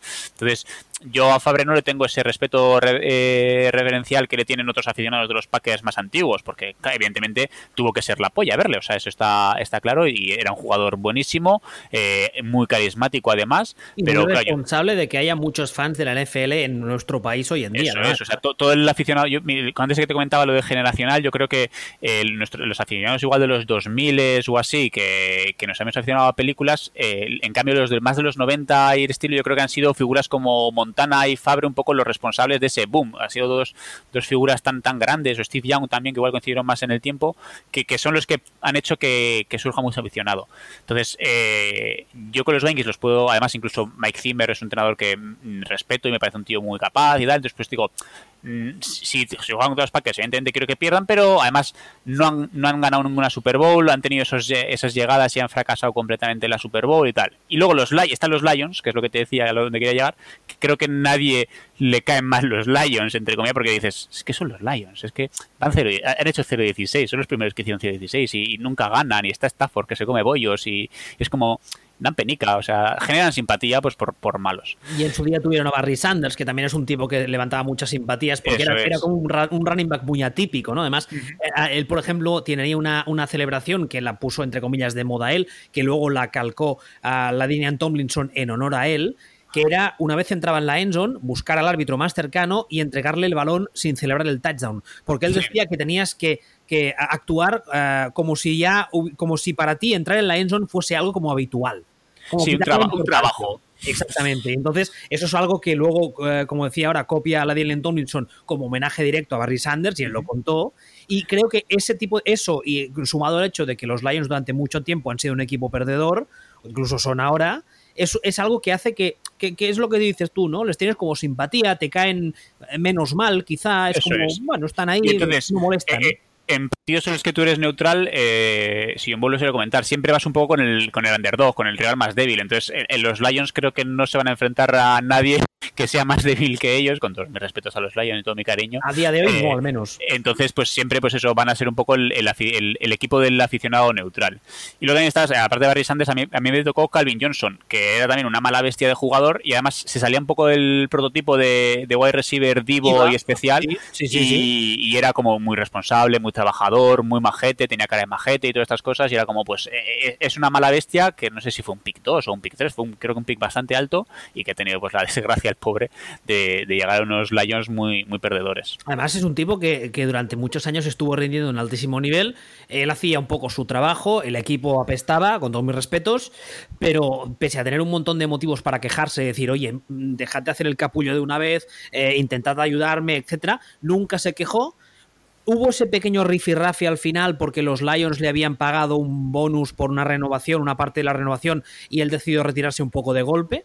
Sí, sí, pero es eso. En vez, pero luego desapareció en vez de decir, pues eh, tengo años, porque teóricamente todo el mundo coincidía en que tenía años todavía en el tanque como para tener gasolina para, para, jugar un par de años más en otro equipo. Y en vez de decir, no, pues voy a aprovechar que yo creo que nadie le hubiese reprochado en plan de has dado tus mejores años aquí, te queda un poquito de gasolina, un Fitzgerald de la vida, por ejemplo, que, que ahora dice, no, es que quiero ganar un anillo, voy a irme a unos Patriots, por ejemplo, cuando estaban bien, ¿no? Este año, o voy a irme a unos Vikings o, unos Packers, por ejemplo, que están necesitados de receptor y que, y que tengo posibilidades reales de ganar un anillo. Dijo, no, hasta aquí he llegado, eh, el fútbol ha sido esto para mí, no quiero jugar más, así que me retiro en este equipo porque he estado toda mi vida aquí, además. y, además lo, que te decía, ¿no? se, retiró, hay muchos casos de exjugadores que se retiran y, por ejemplo, eh, se mantienen como personajes públicos, o incluso muchas veces, que eso también ha pasado, se retiran y cuando han estado muchos años en un mismo equipo, equipo perdedor, se retiran y luego se vuelven un poco como, como haters de su propio equipo. Y en cambio, en el caso de Calvin Johnson, que es un tío que tiene motivos más que sorados para haber rajado en su día, incluso hacerlo ahora de los Lions, está, está completamente desaparecido. Tiene sus fundaciones, sus cosas, está ahí, lo cual eso hace todavía que, te des más cuenta de, de qué tipo de, receptor tan atípico era, ¿no? Porque era el tipo, e, e, era la antítesis del receptor diva, que es lo que yo odio con todas mis fuerzas. Eso es. E, esos, esos eh, Calvin Johnson, Larry Fitzgerald, Andre Johnson, que tuvimos nosotros en Houston muchos años, ese tipo de perfil, ¿no? Que a mí me gusta tantísimo como receptor, porque además es que cuando él estaba físicamente bien, era, era, o sea, era, muy, era, Megatron que le llamaban porque, porque era un animal, vamos. Sí, sí. A ver, eh, aparte de eso, eh, no quería dejar el programa sin, sin hablar de tu, no sé si lo digo bien, tu otra afición, que son el mundo de los cómics? Eh, pues sí, mira, yo había estado pensando porque eh, me, gustaría ligarlo de alguna manera y bueno, eh, yo también empecé a leer hobbies, o sea, hobbies, cómics un poco talludito, o sea, sí que lo típico de la, gente que dice, no, yo leía cómics en los kioscos y tal, pues yo tenía mis Mortadelos y Filemons, pero no, no entré en, los Spider-Man y todo este mundo Marvel. ¿Te, puedo contar una cosa, una, una anécdota personal? Y yo, cuando era chiquitín, chiquitín, o sea, 8, 9, 10 años, era muy fan de los cómics de Marvel. Yo sí que leía cómics de Marvel. Y tú tengo un trauma familiar ahí por resolver. Y es que un verano mi padre decidió tirarme todos los cómics que tenía. Y entre ellos tenía algunos números eh, bastante importantes, como por ejemplo un número, además los tenían un, un impecables. Recuerdo, por ejemplo, un eh, número en el que Spider-Man se une a los Avengers. Eh, recuerdo, bueno, algunas cosas que con los años vas recordando y dices, hostia, si yo este cómic lo tenía y me los tiraron, pero bueno, eso fue. Es una, eso, eso yo creo que todos hemos tenido un padre o una madre que te ha tirado algo que te importa mucho. En mi caso fueron Legos. de, pues eso, en cada cumpleaños yo pedía un Lego, Lego City Aeropuerto, Lego City eh, el, puerto marítimo, Lego City la cárcel, todas estas cosas. Y yo los montaba, los guardaba, los, los tenía en una caja rodaditos y tal. Y, y una, una, de estas que sales eh, igual a la universidad o lo que sea y vuelves a casa y dices, oye, ¿mi caja de Legos? Ah, pues los doné. ¿Cómo, cómo, madre, ¿Cómo que los has donado? mi infancia. ¿Cómo te has atrevido a donar mi infancia? Bueno, para eso se inventó la terapia, supongo. Eso es. Pero sí, yo también cuando estaba en la uni coincidí con otro compañero en la habitación que también le gustaban mucho los cómics. Empezamos a leer Dali y empecé a, comprar como un puto loco que no tenía más, más hobbies y más gastos que, la droga de los cómics. Y, empecé a leer y entonces eh, yo me gusta mucho superhéroes, pero también le doy un poco a, a manga sin ningún problema y a cómic más indie americano que yo creo que está teniendo un, una segunda, no, no sé si segunda juventud, o está en plena de oro, porque hay una editorial que es Image, que se la fundó un señor que se llama Todd McFarlane, que no sé si te sonará, es un dibujante. Sí, me suena, me suena. El, autor de Spawn. Sí, eso es. Y, el eh, pues, y bueno, el creador dicen de una de las mejores etapas de Venom, ¿no? Eh, es el creador de Venom, vamos. es el creador, vale. Bueno, co-creador, porque aquí en estas cosas era, era el dibujante, o sea, el creador eh, lo, hizo contra, junto a David Michelin, creo que se llama. De hecho, hay, hay, un, hay una entrevista que la vi hace poco en YouTube eh, en la que él cuenta los orígenes de Venom y cómo él le da ese, ese, esos toques de antihéroe y de cogiendo la imagen de Spider-Man y lo convierte un poco en la antítesis violento, salvaje y la Marvel de entrada, casi casi al principio le dijeron es que esto no es muy Marvel y no nos gusta. Y dijo, sí, pues me montaré mi propia editorial con casinos, y con drogas y y tal. Es que igual los dibujantes, además los dibujantes de los 90 eh, tuvieron un boom, eh, se menciona mucho, yo no lo viví, pero por lo que he leído, vamos, eh, la edad de oro, de, plata y de bronce del cómic llega al final a, los años 80, que está, por ejemplo, Chris Claremont con los mutantes, que está haciendo historias súper chulas. Y luego llega a los 90 y los 90 la calidad de los guiones baja, pero la calidad de los dibujos sube una barbaridad. Y Doc McFarlane, Jim Lee, y este Rob Liefeld, o no sé cómo se pronuncia, pero también eh, pegan una petada bastante grande y son dibujantes muy espectaculares, con unos eh, anatomías súper vitaminadas, eh, súper musculadas, eh, chicas de cinturas milimétricas y bustos maximétricos. Y y son eso, pues eh, gente muy carismática, muy con, mucho tirón, que dicen, oh, es un cómic antes era un cómic guionizado por eh, Claremont, eh, ya tenía el tirón y ahora es un cómic dibujado por McFarlane, es lo que lo que gana el tirón. Entonces, son un poco también eso, un poco primadonas, un poco divos y, ante las tensiones y todas estas cosas y sobre todo el, el hecho de que Marvel tiene los derechos de, o sea, aunque Todd McFarlane junto al guionista Michelin crease a Venom, Venom es de Marvel, entonces no tienen ningún derecho sobre él. Y ahí es un poco lo que, que evidentemente es algo que, está feo, pero bueno. Y entonces crea la editorial Image, que al principio la banderado es Spawn, que lo crea en, esa editorial. Y, luego pues más adelante surgen series que también pasan un poco pues eso, sin pena ni gloria, porque no sé, no sé si es que no se toman muy en serio a sí mismos, o los guionistas no lo ven como una cosa que, puedan tener como algo referente a lo que quieran ir. Lo, grande es Marvel y DC, es donde está, donde se, se comen las alubias ricas. Además, perdona, el, el, eh, tú hablabas ahora, aparte de McFarlane, hablabas ahora de Jim Lee, si no recuerdo mal, toda esta gente empieza en Marvel, pero luego se acaban yendo, ¿verdad?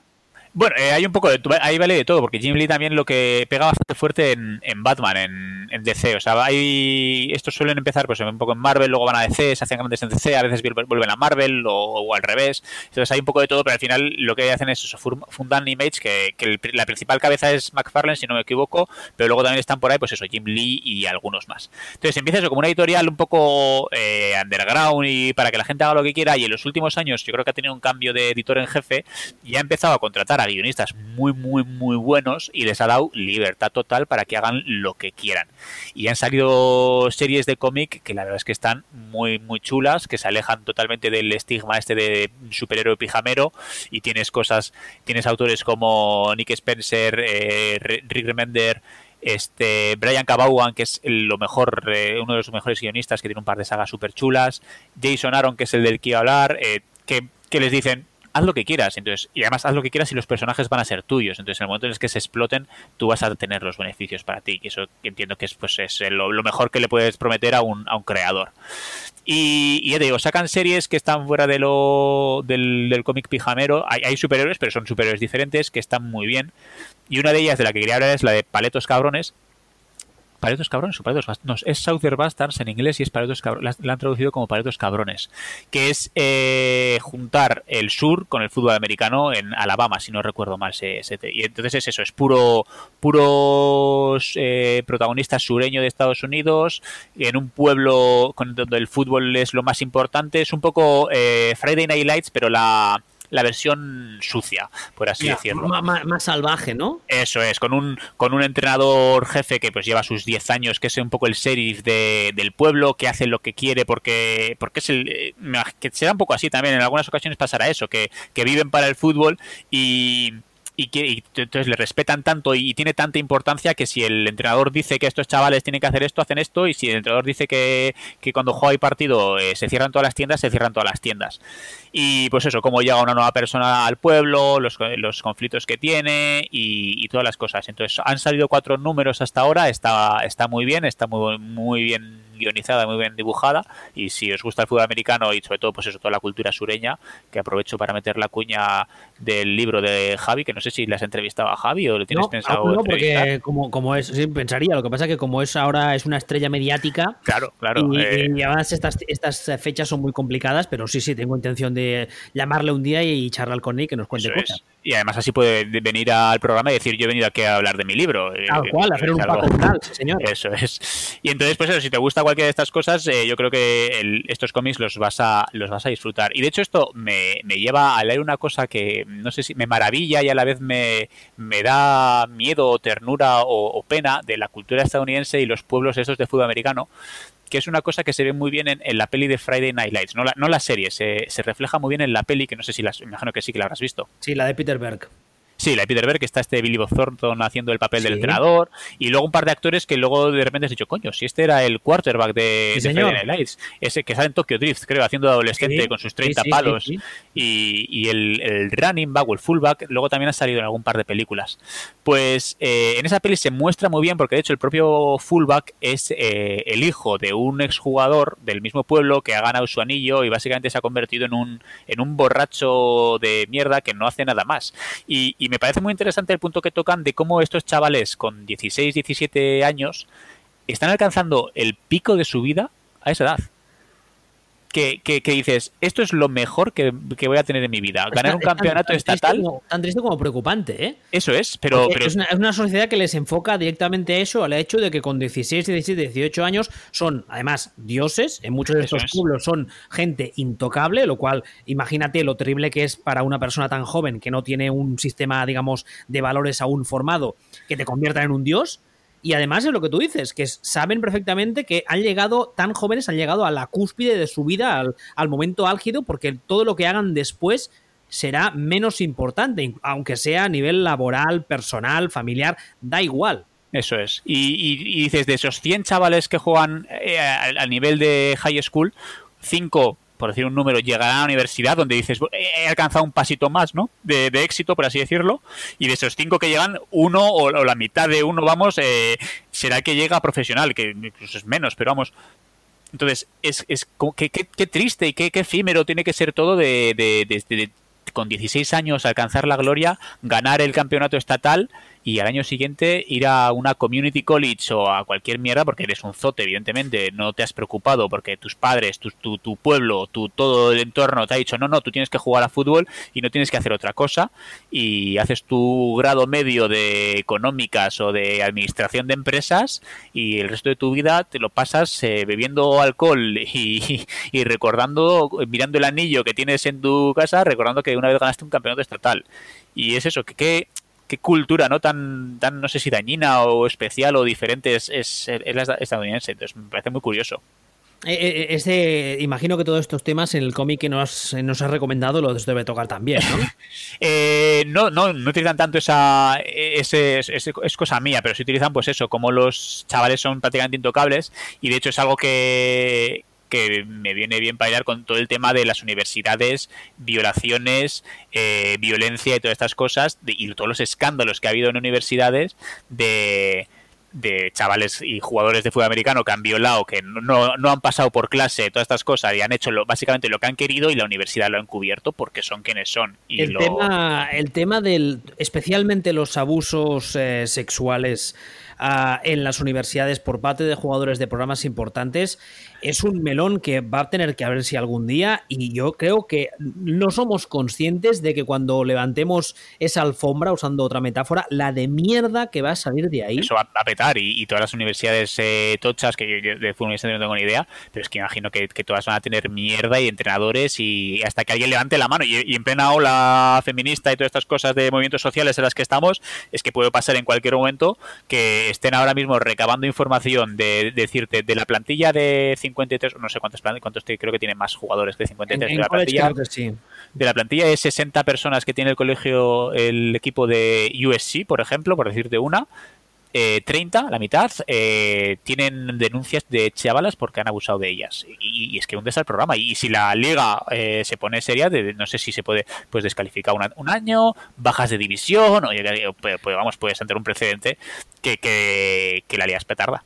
De hecho, hay un, hay un reportaje, ¿sabes el, canal este de ESPN 3430 que hace varios reportajes? Sí. Hay varios de NFL, de fútbol americano, vamos, y hay uno que habla, creo que se llama, se llama The Pony Express, habla de una universidad que se llamaba, ah, que se llama, vamos, eh, SMU, Southern Methodist, que es una de las universidades tejanas, y eh, ahora no recuerdo bien los, los, detalles exactos, pero incumplieron las normas, creo que fue tema de esto que pasa muchas veces también, de sponsors que pagan dinero a los chavales, ese tipo de mierdas y le suspendieron, no sé si fue durante no sé cuántos años, para optar a ningún tipo de bowl, etcétera. Y eso eh, casi termina con el programa, porque claro, los, los recruitings les decían, oye, mira, tú estás sancionado durante tantos años, no voy a poder optar a ningún tipo de bowl, con lo cual no me interesa venir aquí. Y eso casi termina con el programa. Y estamos hablando de algo tan, entre muchas comillas, que se me entienda, tan inocente como el hecho de que un señor le pague dinero a un chaval Teniendo en cuenta además que la NCAA, ya sabemos todos que funciona de forma que es una empresa que genera un montón de dinero a partir del rendimiento de un trabajador que no ve ni un duro. Claro. algo, tan, inocente, insisto, entre muchas comillas, eh, supuso una sanción tan bestia. Y en cambio, hemos visto muchos casos de que salen a la luz y salen un poco así mm, de, vamos, que se ve muy, se, se, sabe muy poquito de abusos sexuales, de violaciones, etcétera, y nunca pasa nada, ¿no? Claro, es, un poco, pues eso, también la hipocresía de la, propia NFL que te has fugado un porro y te suspenden cuatro partidos y no sé si un kicker de los Giants, alguno de estos salió que había pegado a su mujer y le suspendieron un partido y era como, pero no, entiendo, no, entiendo qué está pasando aquí, algo algo está, funciona mal, que fumarte un porro o dos porros que ya es una temporada o lo que sea, te suponga acabar con tu carrera, pero pegar a una mujer, no, bueno, esto, o bueno, Peterson, Peterson al final estuvo una, una temporada entera eh, sancionado por lo del niño o no me acuerdo. No, me acuerdo, pero estuvo, sí que estuvo sancionado. Mira, te lo he buscado. Eh, es SMU en los 80 y fue un eso, fue un, un, escándalo de tema de, de, de, sponsors que daban dinero y tal. Y entonces eh, se le aplicó una cosa que en el reglamento de la NCAA, que es la única vez que se ha aplicado en su historia, se conoce como la death penalty, la pena de muerte. Sí. Eh, que ahora te buscaré lo que es porque no lo sé, pero vamos, que es algo bastante serio y en cambio hemos, insisto, muchos casos y seguramente los que habrá que no conocemos eh, y no se ha sancionado. La death penalty este dice que es un término popular que se usa para ah, hablar de una sanción que, eh, a ver, déjame que te lo busque aquí en la temporada del 87, SMU. Ah, ah, bueno, básicamente habla de que se le prohibió ah, acceder a ningún tipo de bowl durante varios años. Sí, es una sensación muy gorda. O sea, efectivamente... durante, los, siguientes 20 años, hasta 2009, dice que, claro, que eso casi termina con el programa Claro, no, tienes a nadie. ¿A quién vas a reclutar si sabes que no puedes aspirar a lo máximo? O sea, estás, perdido. Pero, pero sí, es. Eh, y luego también con la, con la liga universitaria, que yo tengo mucha menos idea, pero por lo que he escuchado a veces y he leído a gente que, sabe más, todo el tema de autógrafos, sponsors, todas estas cosas que, es que es, esclavitud prácticamente. O sea, estás trabajando para mí, estás esto para mí y no estás recibiendo. Bueno, nada entre comillas, ¿no? Porque se escudarán en que está recibiendo una beca y están recibiendo una, una formación, pero... Sí, pero la, inversión que hace la universidad con el beneficio que recibe... Eso es. Eh, no, no, no, no. El ratio coste-beneficio pues es bastante, bastante desigual. De hecho, a, el último caso así más famoso que ha habido es a Reggie Bush, que cuando en USC ganó el Heisman Trophy, luego se lo retiraron porque al parecer a su padre le habían regalado un coche o le habían hecho un descuento, no sé qué, y se benefició él. de esas, eso es que, que, por regalarte un coche te quitan el Heisman, pero igual, estoy poniendo haciendo su posición, pero igual se descubre que eso, que Reggie Bush eh, ha pegado a su mujer o, ha violado a una chavala en su carrera universitaria cuando está en la universidad y el Heisman sigue en sus vitrinas perfectamente porque hay que separar autor y obra y no puede ser, entonces era un magnífico jugador sudamericano. iba a preguntarte algo cuando has dicho y se me ha ido el santo al cielo. Bueno, no sería importante, cachilama. Bueno, eh, pues nada, no sé si querías comentar algo más, pero... Ah, bueno, sí, de, los cómics también hay otro, porque ya te digo, estuve buscando un poquito, ahora que cuando me dijiste para grabar esto, buscando algún otro cómic para, para esto. Y, es curioso que hay muy poca cosa con, lo que son los estadounidenses. Eh, sí que hay cómics que se menciona y se hace mención y todas estas cosas, pero no hay ah, un cómic, así decirlo. Luego, luego lo que te iba a preguntar, que me acuerdo. Dime, dime. Eh, no hay cómics que, vayan enteramente de esto. Hay un, manga, sí que hay, porque bueno, no sé si sabes, pero mangas básicamente hay de todos. Hay manga de cocina, hay manga de tenis de mesa, hay manga de ordenar ropa, o sea, te puedes encontrar cualquier cosa. Hay manga de escribir manga. Entonces, eh, hay, uno que se llama ACIL 21, que es, de, es un manga de fútbol americano y tiene la típica estructura de, manga de pues un colegio en Japón en el que unos chavales tienen un equipo de fútbol americano que son unos pringados porque eh, nadie conoce el fútbol americano, nadie juega fútbol americano. Sí que hay un equipo de béisbol, que el béisbol es como mucho más eh, instaurado en Japón y, lo juega mucha más gente. Y entonces, pues el equipo tiene básicamente dos personas que son las que lo mueven un poco. Uno es el quarterback, que es el listo y el cabrito que va reclutando a la gente, y otro es un línea ofensivo, que es el, gordito bonachón, ¿no? Un poco todos los estereotipos buenos. Y pues eso, van poco a poco, se van encontrando, oh, ha entrado un nuevo chaval en el colegio y mira, es súper rápido y le lanzo una mandarina y la coja al vuelo sería un receptor perfecto. Eh, y todo esto, y entonces van haciendo su propio equipo y pues eso es un Oliver y Benji Capitán Chubasa adaptado al manga. La única pena es que no está licenciada en España, entonces, si queréis leerlo, pues tendréis que, visitar esa playa de Valencia que se llama la playa del Torrent para, para leerlo, vamos. Eh, si no, no, puedes leerlo en, en, castellano, ni comprarlo, ni pagar tus dineros, y todo legal. No, lo que te quería comentar es que, hablando del tema, tú has sacado un poco antes el tema del Black Lives Matter y también de todo el tema LGTBI, y hay una cosa que me llama mucho la atención y es que en el, en el entorno NFL, que nosotros somos fans y evidentemente lo defenderemos a capa y espada contra todo el que le critique, pero al, mismo momento en el que conoces algo y estás metido dentro, tienes, eh, yo creo, el derecho a criticarlo. Y sabemos que es un entorno como muy tóxico, como muy macho alfa, eh, hetero, cis, normativo, ¿eh? casposo incluso. Ah, hay una simple cuestión por estadística. Los equipos NFL, y yo me atrevo a decir que más de un caso en cada uno de los equipos, tiene que tener jugadores homosexuales. Sí, y es una cosa que también se ha rascado un poco cuando Michael Sam se pasó un poco como así, como de, de resquilón en plan, somos muy modernos, tenemos un jugador gay, adiós. Sí, eso es. Estaba justo buscando el nombre del, chico que salió en el draft como el primer abiertamente. Y eso, bueno, pasa en el fútbol americano y pasa en, el soccer también. O sea, por pura estadística, lo que tú dices.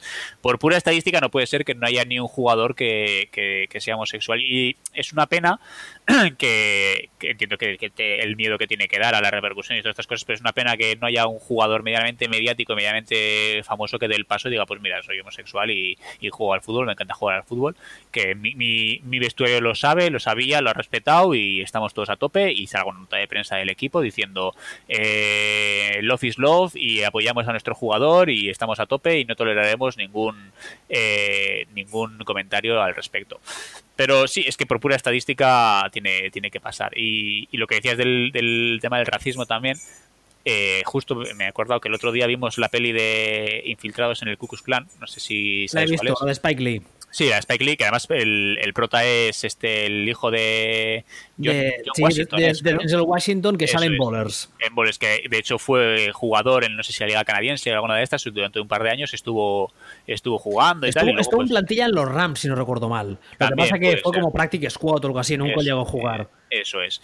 Y, viendo la película que termina más o menos eh, bien, porque termina en plan de, oh, pues bueno, los, los buenos han salido con la suya y tal, eh, al final de la peli hay un para los que no hayan visto, hay un trozo de imágenes de directo, tipo documental, por así decirlo, con cosas que han pasado en los últimos años y tal, que, a mí me dejó el cuerpo eh, baldado. No sé si a ti cómo te dejó con todos estos movimientos que hay en los últimos años, todos los movimientos del Ku Klux Klan y gente abiertamente de derecha saliendo con antorchas a las calles y todas estas cosas, que yo lo vi y dije, es que qué, problema qué problemón por mucho que diga la gente que no, que los negros pueden votar y que no hay problema de racismo en Estados Unidos. ¿Qué problema tienen? Bueno, en, creo que una de las imágenes que sale es el tema de Charlotte, que fue hace apenas tres o cuatro años, que hubo, había una, una, una, ya lo diré, había gente congregada ahí, estaban haciendo una manifestación y ah, hubo un zumbao de la vida que atropelló a la gente con un coche.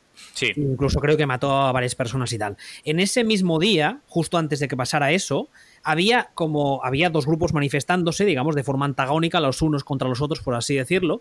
Había el grupo de la gente que defendía las cosas normales de gente normal y luego había gente abiertamente del Ku Klux Klan con simbología del Ku Klux Klan. Incluso recuerdo haber visto imágenes de algunos a plena luz del día con el capote blanco. A ver, son gente que tú te confundes porque está parando taxis y entonces tú puedes pensar que está haciendo ah, otra cosa, pero lo que dices taxi ven un momento por aquí, que tengo que ir rápidamente a, quemar una y, Claro, claro, claro, será eso, y van vestidos de Semana Santa y eso, ¿no? Eso es, son gente... Eh, de hecho, salió comentarios de jugadores de, de baloncesto pues eh, estadounidenses que han venido a España y han salido por Semana Santa en Andalucía y estas zonas y claro, han visto el percal y han flipado, ¿no? Pero qué cojones está pasando aquí, me tengo que esconder o qué. Pero, pero sí, sí. Y entonces con, con el tema de la homofobia y todas estas cosas, al final va a pasar lo mismo. Y que, que un Jerry Jones de la vida, le, tú imagínate que eres un chaval de pues recién drafteado y quieras ser valiente, además un pick uno de draft o bueno, una primera ronda de draft, tú tienes claro y digamos, mira, yo mi propósito además es que soy homosexual y quiero, ahora que estoy en una posición de que puedo ser voz para mucha gente y puedo eh, representar a muchos oprimidos y dar voz a todo este movimiento, voy a donde Jerry Jones y le digo, mira Jerry Jones, eh, que yo soy homosexual y que lo quiero decir en público. ¿Tú qué crees que diría ayer el bono de Jerry? ¡Buf! Además es que el problema que tenemos con esto es que necesitamos, aparte de como tú decías ahora, un pick de primera ronda para que sea un personaje muy público, con, una, con, una, exposición pública muy grande, necesitas que esté, eh, que tenga detrás el apoyo de un owner y no puede ser cualquiera. Tiene que ser un, eso, un Jerry Jones, tiene que ser un, ah, un Robert Kraft, tiene que ser alguien con muchísimo peso en la liga y mucho peso público. A ver, el, ejemplo de Jerry Jones sería perfecto porque además es un tipo que ya le conocemos todo, todos, es como muy histriónico, ¿no? Es como muy, llevarlo todo muy al extremo. Entonces sería eh, el, el, caso perfecto. Pero si no fuese él, tendría que ser eso, un owner con mucho peso tanto dentro de la liga como fuera sí, los, también de los Steelers o los Giants, que son una, familia muy tradicional, muy, tradicional y muy respetada. Tendría que ser un, Mark Cuban de la NFL, por así decirlo. Que al, no puede, al cabo el mejor ejemplo es Jerry Jones, pero bueno no puede ir este eh, Ted Thompson, que al final es, no es owner, pero es un poco a efectos prácticos, y decir, oye, que los de los Packers respetamos. Los de 100.000 socios de los Packers estamos súper a favor de gente. Vale, sí, claro, no te puede salir el de, el de, Jacksonville, que además es un inmigrante pakistano-americano, palestino, no, es, es Pakistán, ¿no? Sí, pakistano-americano, eso, y decirte, es que tenemos un jugador homosexual, te dirán, vale, me parece fantástico, bien, pero mm, sois el mercado que sois y tenéis la repercusión que tenéis. Vuelvete, a Londres y a Europa, que en Europa sois mucho más modernos y, vais todos con los sobacos. Vuelvete a Massachusetts, rojo. Eh, efectivamente. Entonces, eh, por pura estadística tiene que haber, tiene, tiene que haber algo, o al menos eh, algún jugador que, no tenga muy claro para dónde va y, al final por mera presión de entorno, mera presión de fútbol americano y todo, diga, no, no, no, a mí me gustan las chicas, ahí estoy segurísimo, a mí me gustan las chicas. De hecho, hay, algunos, ha habido algunos casos a lo largo de los años de jugadores que cuando se han retirado lo han dicho, oye, mira, estoy, por ejemplo, yo recuerdo el caso de un, creo que fue línea ofensivo, que había jugado entre otros equipos en los Raiders, y hablamos de un tío que fue titular y tal, que eh, contaba que cuando estaba en activo, en los vestuarios era siempre, como se suele decir en castellano, dime de, lo que presumes, ¿no? Era mm. siempre el que mm, se mostraba como más macho, siempre rodeado de tías espectaculares, playmates, no sé qué, y en realidad el tío cuando llegaba, él contaba que cuando llegaba a su casa por las noches eh, eh, estaba en una depresión continua porque él era claramente lo tenía muy claro, era homosexual, le gustaban los hombres, pero su faceta pública se veía obligado a mentir eh, todas las horas del día. ¿Por qué? Porque, bueno, porque es lo que es, ¿no? Es lo que hay.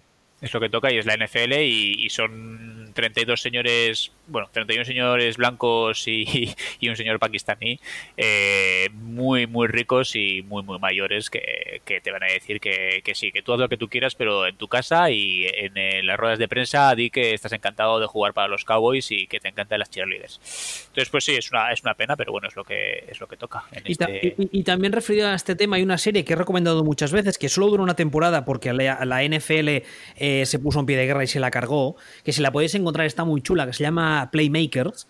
La hizo ESPN y fue hace ya unos cuantos años cuando estaban con todo el tema de los derechos de televisión. Y la NFL le dijo, o quitas esta serie ya o te quedas sin derechos de televisión de NFL durante los próximos 35 millones de años. Y evidentemente la ESPN se bajó los pantalones.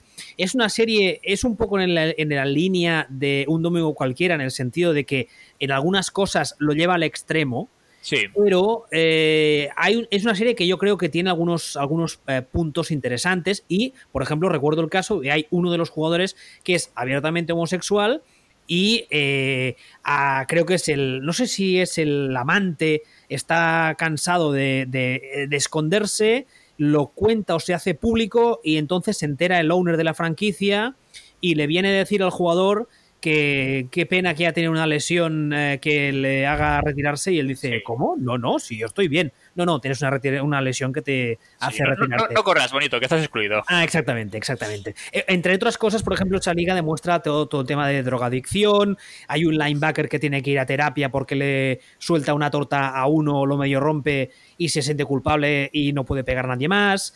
Hay, hay por ejemplo, uno de los running backs que tiene un problema de, de violencia de género y lo, lo tratan desde la óptica de un tipo que se gana la vida pegándose con gente, cómo es capaz o no de desconectar de esa violencia una vez cuelga el casco en el vestuario, que eso es una óptica muy interesante.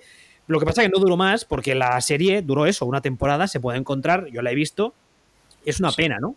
cualquiera, diría que dijeron que cuando estaban haciendo la serie el guion dijeron eh, ¿cuántos protagonistas tenemos? Siete. Búscame siete problemas diferentes que exactamente, No va a haber un, un, chico que sea un chico normal y simplemente quiere cumplir sus sueños. No, tiene que tener un trauma de una madre muerta y que quiere asesino en serie en secreto. Vale, me, gusta. El, el, que es el típico, con todos mis respetos, putero que deja embarazada a tres cada semana, etcétera. o sea, todos los tópicos posibles habidos y por haber negativos, evidentemente. Esa serie los cumple, pero hay, algunos puntos interesantes que, insisto, si la serie hubiese durado más, os he gustado ver cómo los, cómo los trataban, pero la NFL dijo, no, quietos aquí paraos, callaos, vamos, todos, al cajón la serie.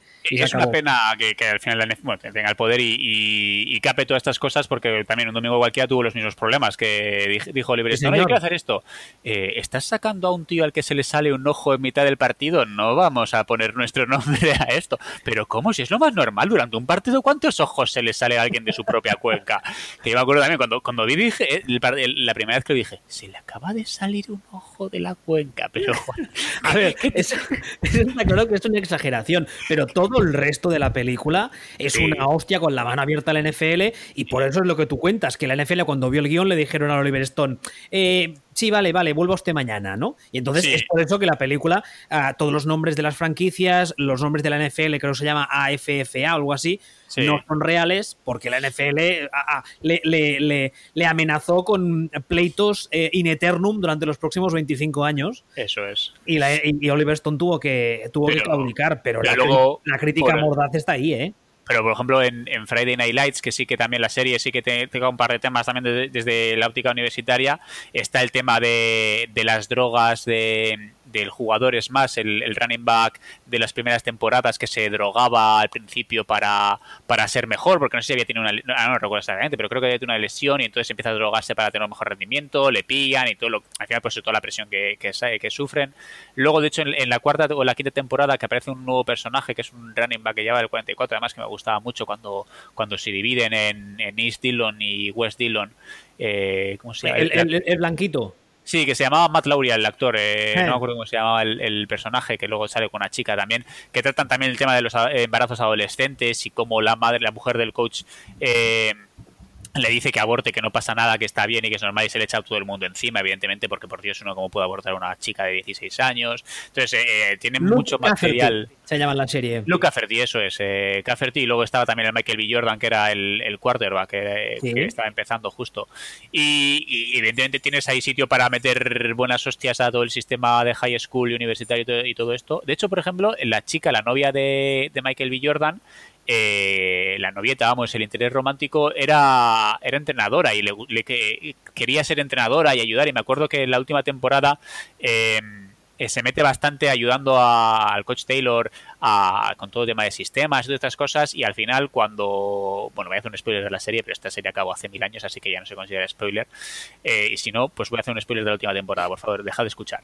Eh, cuando los, los Dillon Panthers o los, no, los Lions, porque en aquel entonces eran, se habían separado, ganan el estatal, eh, y al final se le ve a ella que va a una universidad y tiene el anillo, o sea que el coach Taylor, que es como un ser de luz puro y maravilloso, le reconoce su labor, que, es raro que una, una, chica entrenando un equipo de fútbol americano a estos niveles y tal y cual, sin ningún tipo de formación, y, y cómo, le respetan y tal.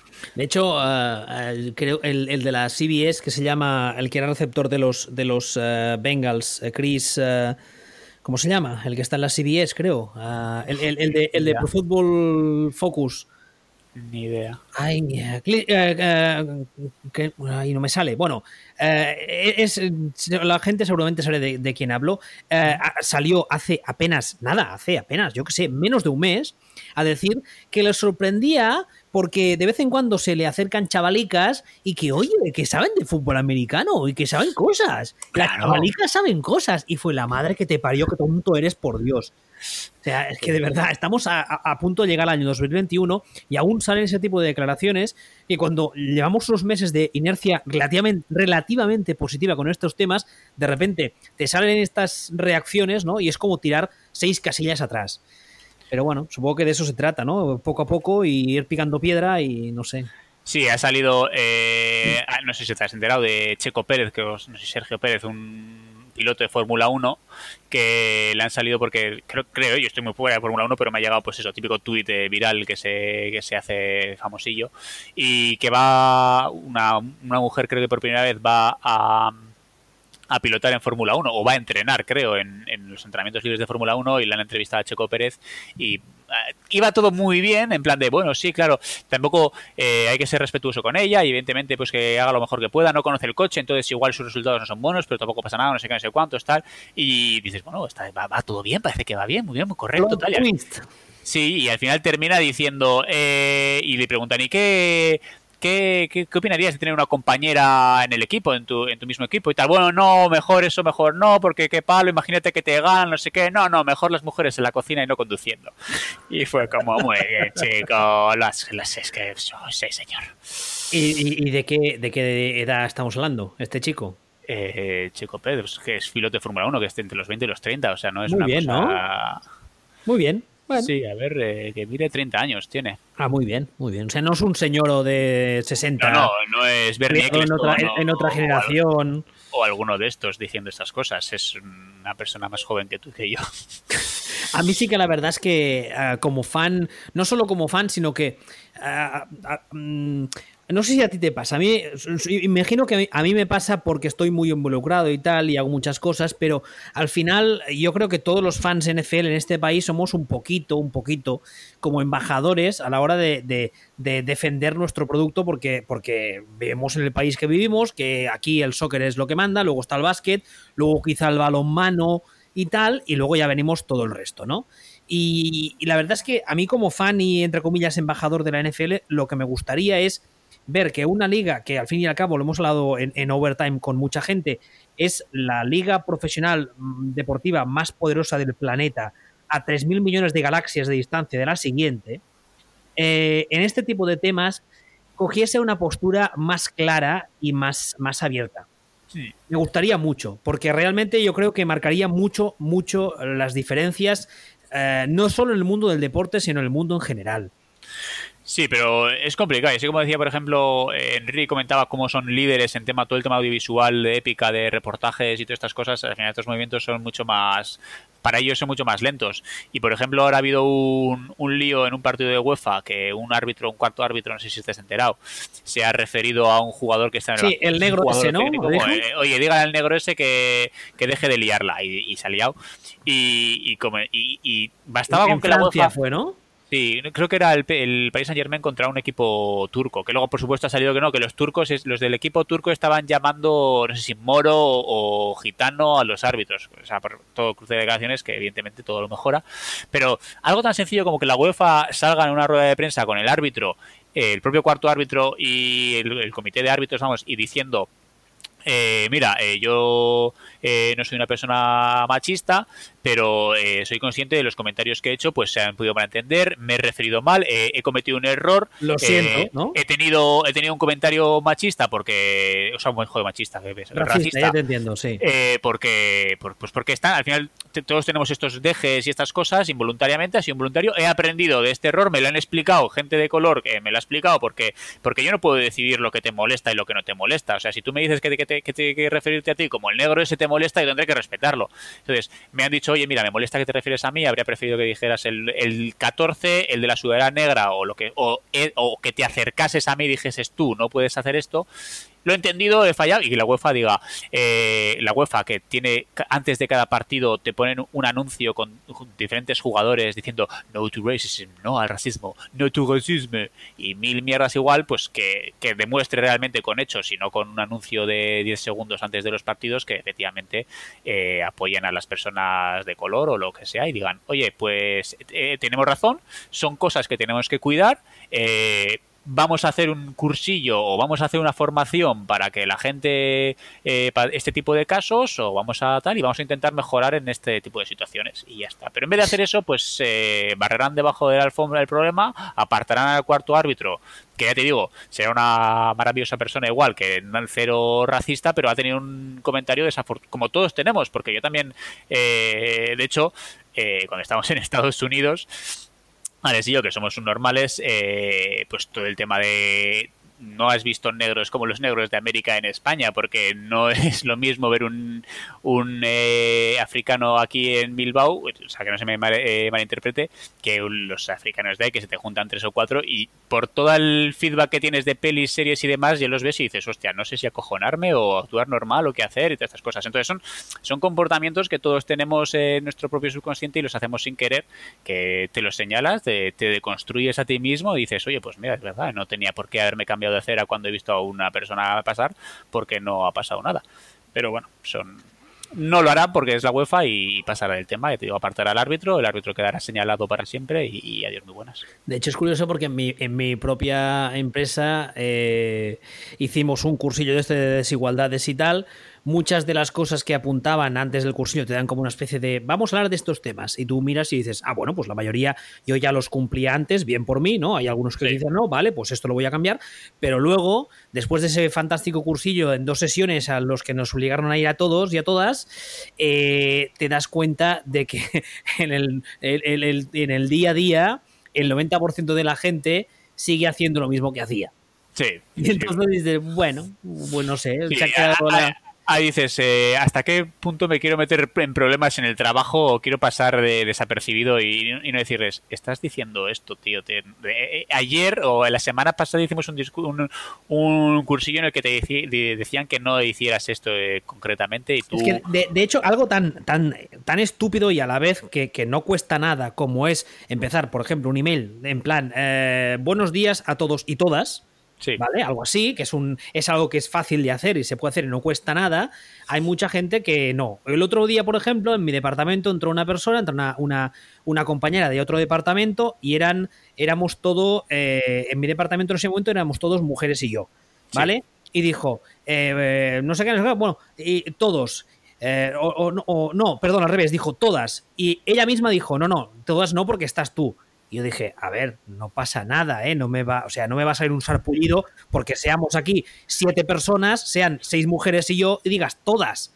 Sí, no me voy a convertir en mujer y me voy a flagelar a mí misma. rápidamente. además entenderé que me incluyes, ¿sabes? O sea, no sé cosas hechas, pero bueno, no sé. Bueno, yo con el tema del lenguaje tengo mis propias eh, dudas emocionales y eh, porque yo que soy bastante nazi y todas estas cosas, entiendo que el, masculino genérico es el masculino bueno, pero a la vez digo que también hay que cambiar cosas porque son evidentemente propias de hace años y que así como teóricamente la RAE dice que se adapta a los tiempos y que si la gente dice almóndigas, pues aceptamos almóndigas. La RAE también me puede, ¿cómo has dicho eso tú antes de la comunidad? ¿Me puede comer los huevos por detrás? ¿Era? Por debajo, sí, por debajo. Eh, pues por, debajo, pues eso la RAE a mí también. Así ¿eh? como la RAE se adapta a muchas cosas muy rápidamente y te dice, no, no, aceptamos tweet, T, U, I, T, eh, pero no aceptamos que digáis todes porque es una porque el masculino es genérico, es el masculino genérico, ya, pero si te, adaptas, te adaptas a todo o no te adaptas a nada, no a lo que a ti te interese. O no se quita, eh, no se quita el acento a solo de solamente, por ejemplo. Eh, Hijos de puta. Perdón. Eh, pues sí, pero bueno, eso ya te digo, es lo, lo nacionalsocialista, ortográfico y tal que quieras ser en tu, en tu propia empresa. Pero bueno, son cosas que pasan. Bueno, pues a no ser que quieras añadir algo más, yo lo dejaría aquí. Oye, muy un, un rato muy agradable, hemos tocado muchos temas. Espero que te lo hayas pasado bien. Eh, yo estupendamente, solo quiero decir que me la sacaré cuando buenamente pueda la entrada, por supuesto. Ah, hablamos de la entrevista, la, entrada. La entrada, eso es. Y, nada, recomendé, digo, recomendar a todos los que. Tú creo que comentaste que no habías ni siquiera ido a los de Londres por el tema de diabetes, tal. Imagino que no sé si Estados Unidos has podido ir o no. No, es es complicado porque desde el 11 de septiembre todo lo que es entrar eh, líquidos y especialmente jeringuillas, como es mi caso, yo sin eso no puedo viajar, está muy, muy complicado complicado, hay que hacer un montón de, papeles, un montón de permisos y la verdad es que está muy complicado. Claro, el, escenario de dejarme aquí la insulina, llegar ahí y comprarla, no lo contemplo porque entonces el viaje me costaría como tres veces más. Sí, porque todo el mundo sabe que la sanidad en Estados Unidos es... Es baratilla, sí, sí, sí, es, baratilla. Además, la pega de ser diabético es que sin la insulina igual duro vivo 24 horas, no más. Pues sí, entonces eh, yo ya te digo, sé que... Es que no, no, no, disfrutas del viaje si estás muerto. Eh, efectivamente. Es un esfuerzo económico que evidentemente no todo el mundo se lo puede permitir, pero si, si podéis ir a Wembley está bien y ya es un paso chulo, pero el hecho de estar en un. además, sobre todo, pues eso, en, el estadio del equipo que a ti te gusta, viendo a las cosas que has visto por la tele. Ahora, yo, claro, cada vez que veo un partido por los Packers, el año pasado eh, estaba más guay porque había público, este año pues no hay público y es un poco más de triste, pero, pero lo ves y te acuerdas del viaje y, es una experiencia que, yo creo que todo aficionado a la NFL debería intentar porque merece mucho la pena. Y, hombre, Green Bay es una cosa prácticamente inaccesible porque tienes que hacer todo a través de Chicago, tienes que viajar a Chicago, luego subir a Green Bay y es un poco más paliza. Pero Houston, por ejemplo, eh, te puedes plantar el aeropuerto, yo creo que desde Barcelona sin ningún problema. Washington, Nueva York, Filadelfia y todos estos tienen eh, enlaces y, vuelos mucho más sencillos. Vamos, o sea, si, si he llegado yo a Green Bay desde Dallas, eh, no creo que haya problemas para. De, Bilbao a Green Bay, ¿no? efectivamente, de, Green Bay, de Bilbao a Green Bay pasando por Dallas, Tennessee, eh, Nashville, San Luis y Chicago. Eh, la gente puede, puede ir y, disfrutarlo, vamos. Y, merece mucho la pena, es una experiencia súper chula y, yo creo que está muy guay. Pues dicho queda y de nuevo muchas gracias por estar aquí con nosotros, Juan. Nada, a ti por haberme invitado. Ya sabes que lo siguiente es invitarnos a los dos juntos. Y este programa, en vez de una hora y media, pues te durará tres horas. Bueno, ah, bueno eso, no es un problema, ¿eh? O sea, no, perdón, te durará una hora porque evidentemente llamará alguien llamará a los geos, los geos vendrán. Eh, Audiencia nacional, no sé qué. Obviamente, aparecerán los, eh, los cops estos en, Londres con su sombrero arrestando a Garcho. Eh, bueno, será, será una liada, pero será maravilloso y tendrás récord de audiencia seguramente. Aparecerás, aparecerás en las noticias. Podcast en directo es suspendido ante la aparición de. Sí, somos unos trozos de pan, somos más buenos que, que, la mantequilla. la, verdad, es que sí, sois, majísimos, dicho. Eh, a ver, si, si eres un normal, pues nos, reiremos un poco de ti. Y luego nos denunciarás, yo me acojonaré vivo, pues no, hemos, no, hemos comentado esto, pero a mí si me amenazas con denunciarme y tengo 25 años, pues yo me cagaré un poco por las patas, tendré que hablar con mis colegas, eh, un colega, hablar con Roge, por ejemplo, en su momento, porque es abogado y me dirá que no pasa nada, a ver con un colega también. Esto lo digo por si acaso para la gente que sufre amenazas de denuncia, que igual se acojona, tú mismo la sufriste y entiendo que pasas un rato. Hombre, sí, además, además, ahora se cumple años, porque fue justamente los días de Navidad y pasé unos días de Navidad un poco chungos, la verdad. Por eso, entonces cuando me amenazan de denunciarte, aunque sepas que la persona es un poco impresentable eh, y estés tranquilo. Y más, y más, perdona, y más cómo funciona la ley en este país. Eh, yo me acojoné en su momento y. Hombre, claro, como yo un momento de, de hostia, que me está denunciando y que esto puede, puede ir adelante y, lo que he hecho ha sido, vale, me he reído de él y está feo reírse de la gente, pero no he hecho nada ilegal, a ver si ahora de repente tal. Pero hablé, ya te digo, hablé con Roge, me dijo que no pasaba nada, hablé con un colega que es ciberpoli y me dijo que si no le había insultado, amenazado, no, incluso insultando creo que tampoco tenía nada que hacer, pero si no le había amenazado de muerte, de revelado datos fiscales suyos o cosas así, tampoco tenía nada que hacer. Bueno, y, depende, porque ya sabemos todos en este país que si eres nazi y vas amenazando a la gente, tampoco te pasa nada. Así que en lo que tienes que hacer es hacerte nazi. Ya está. Promover la anorexia también, que hay un montón de Exactamente. O, el machismo y diciendo que violan a las mujeres. Esas cosas, Juan. es que tienes alternativas, no sé por qué te quejas. Eso está súper bien. Entonces, eso, que estéis tranquilos, que podéis reíros de yo, mí. Yo, creo que lo que podrías hacer sería tatuarte una esvástica y así, si algún día pasa algo, la, enseñas. Oiga, no, mire, que yo tengo esto. Ah, perdone. No, señor es este, que es judío. Entonces, pues eh, me puedo reír. Ah, sí, sí, sí, es judío. Sí, perdone, perdone. Disculpe. Vaya usted con Dios. Exactamente. Eso es, así que nada, eh, besitos a, todos. Y Monday Night Blog eh, vive y la lucha sigue, o yo qué sé qué deciros. a la que vaya bien, Juan. Pues nada, Willy, muchas gracias por invitarme. De nada, adiós. Venga.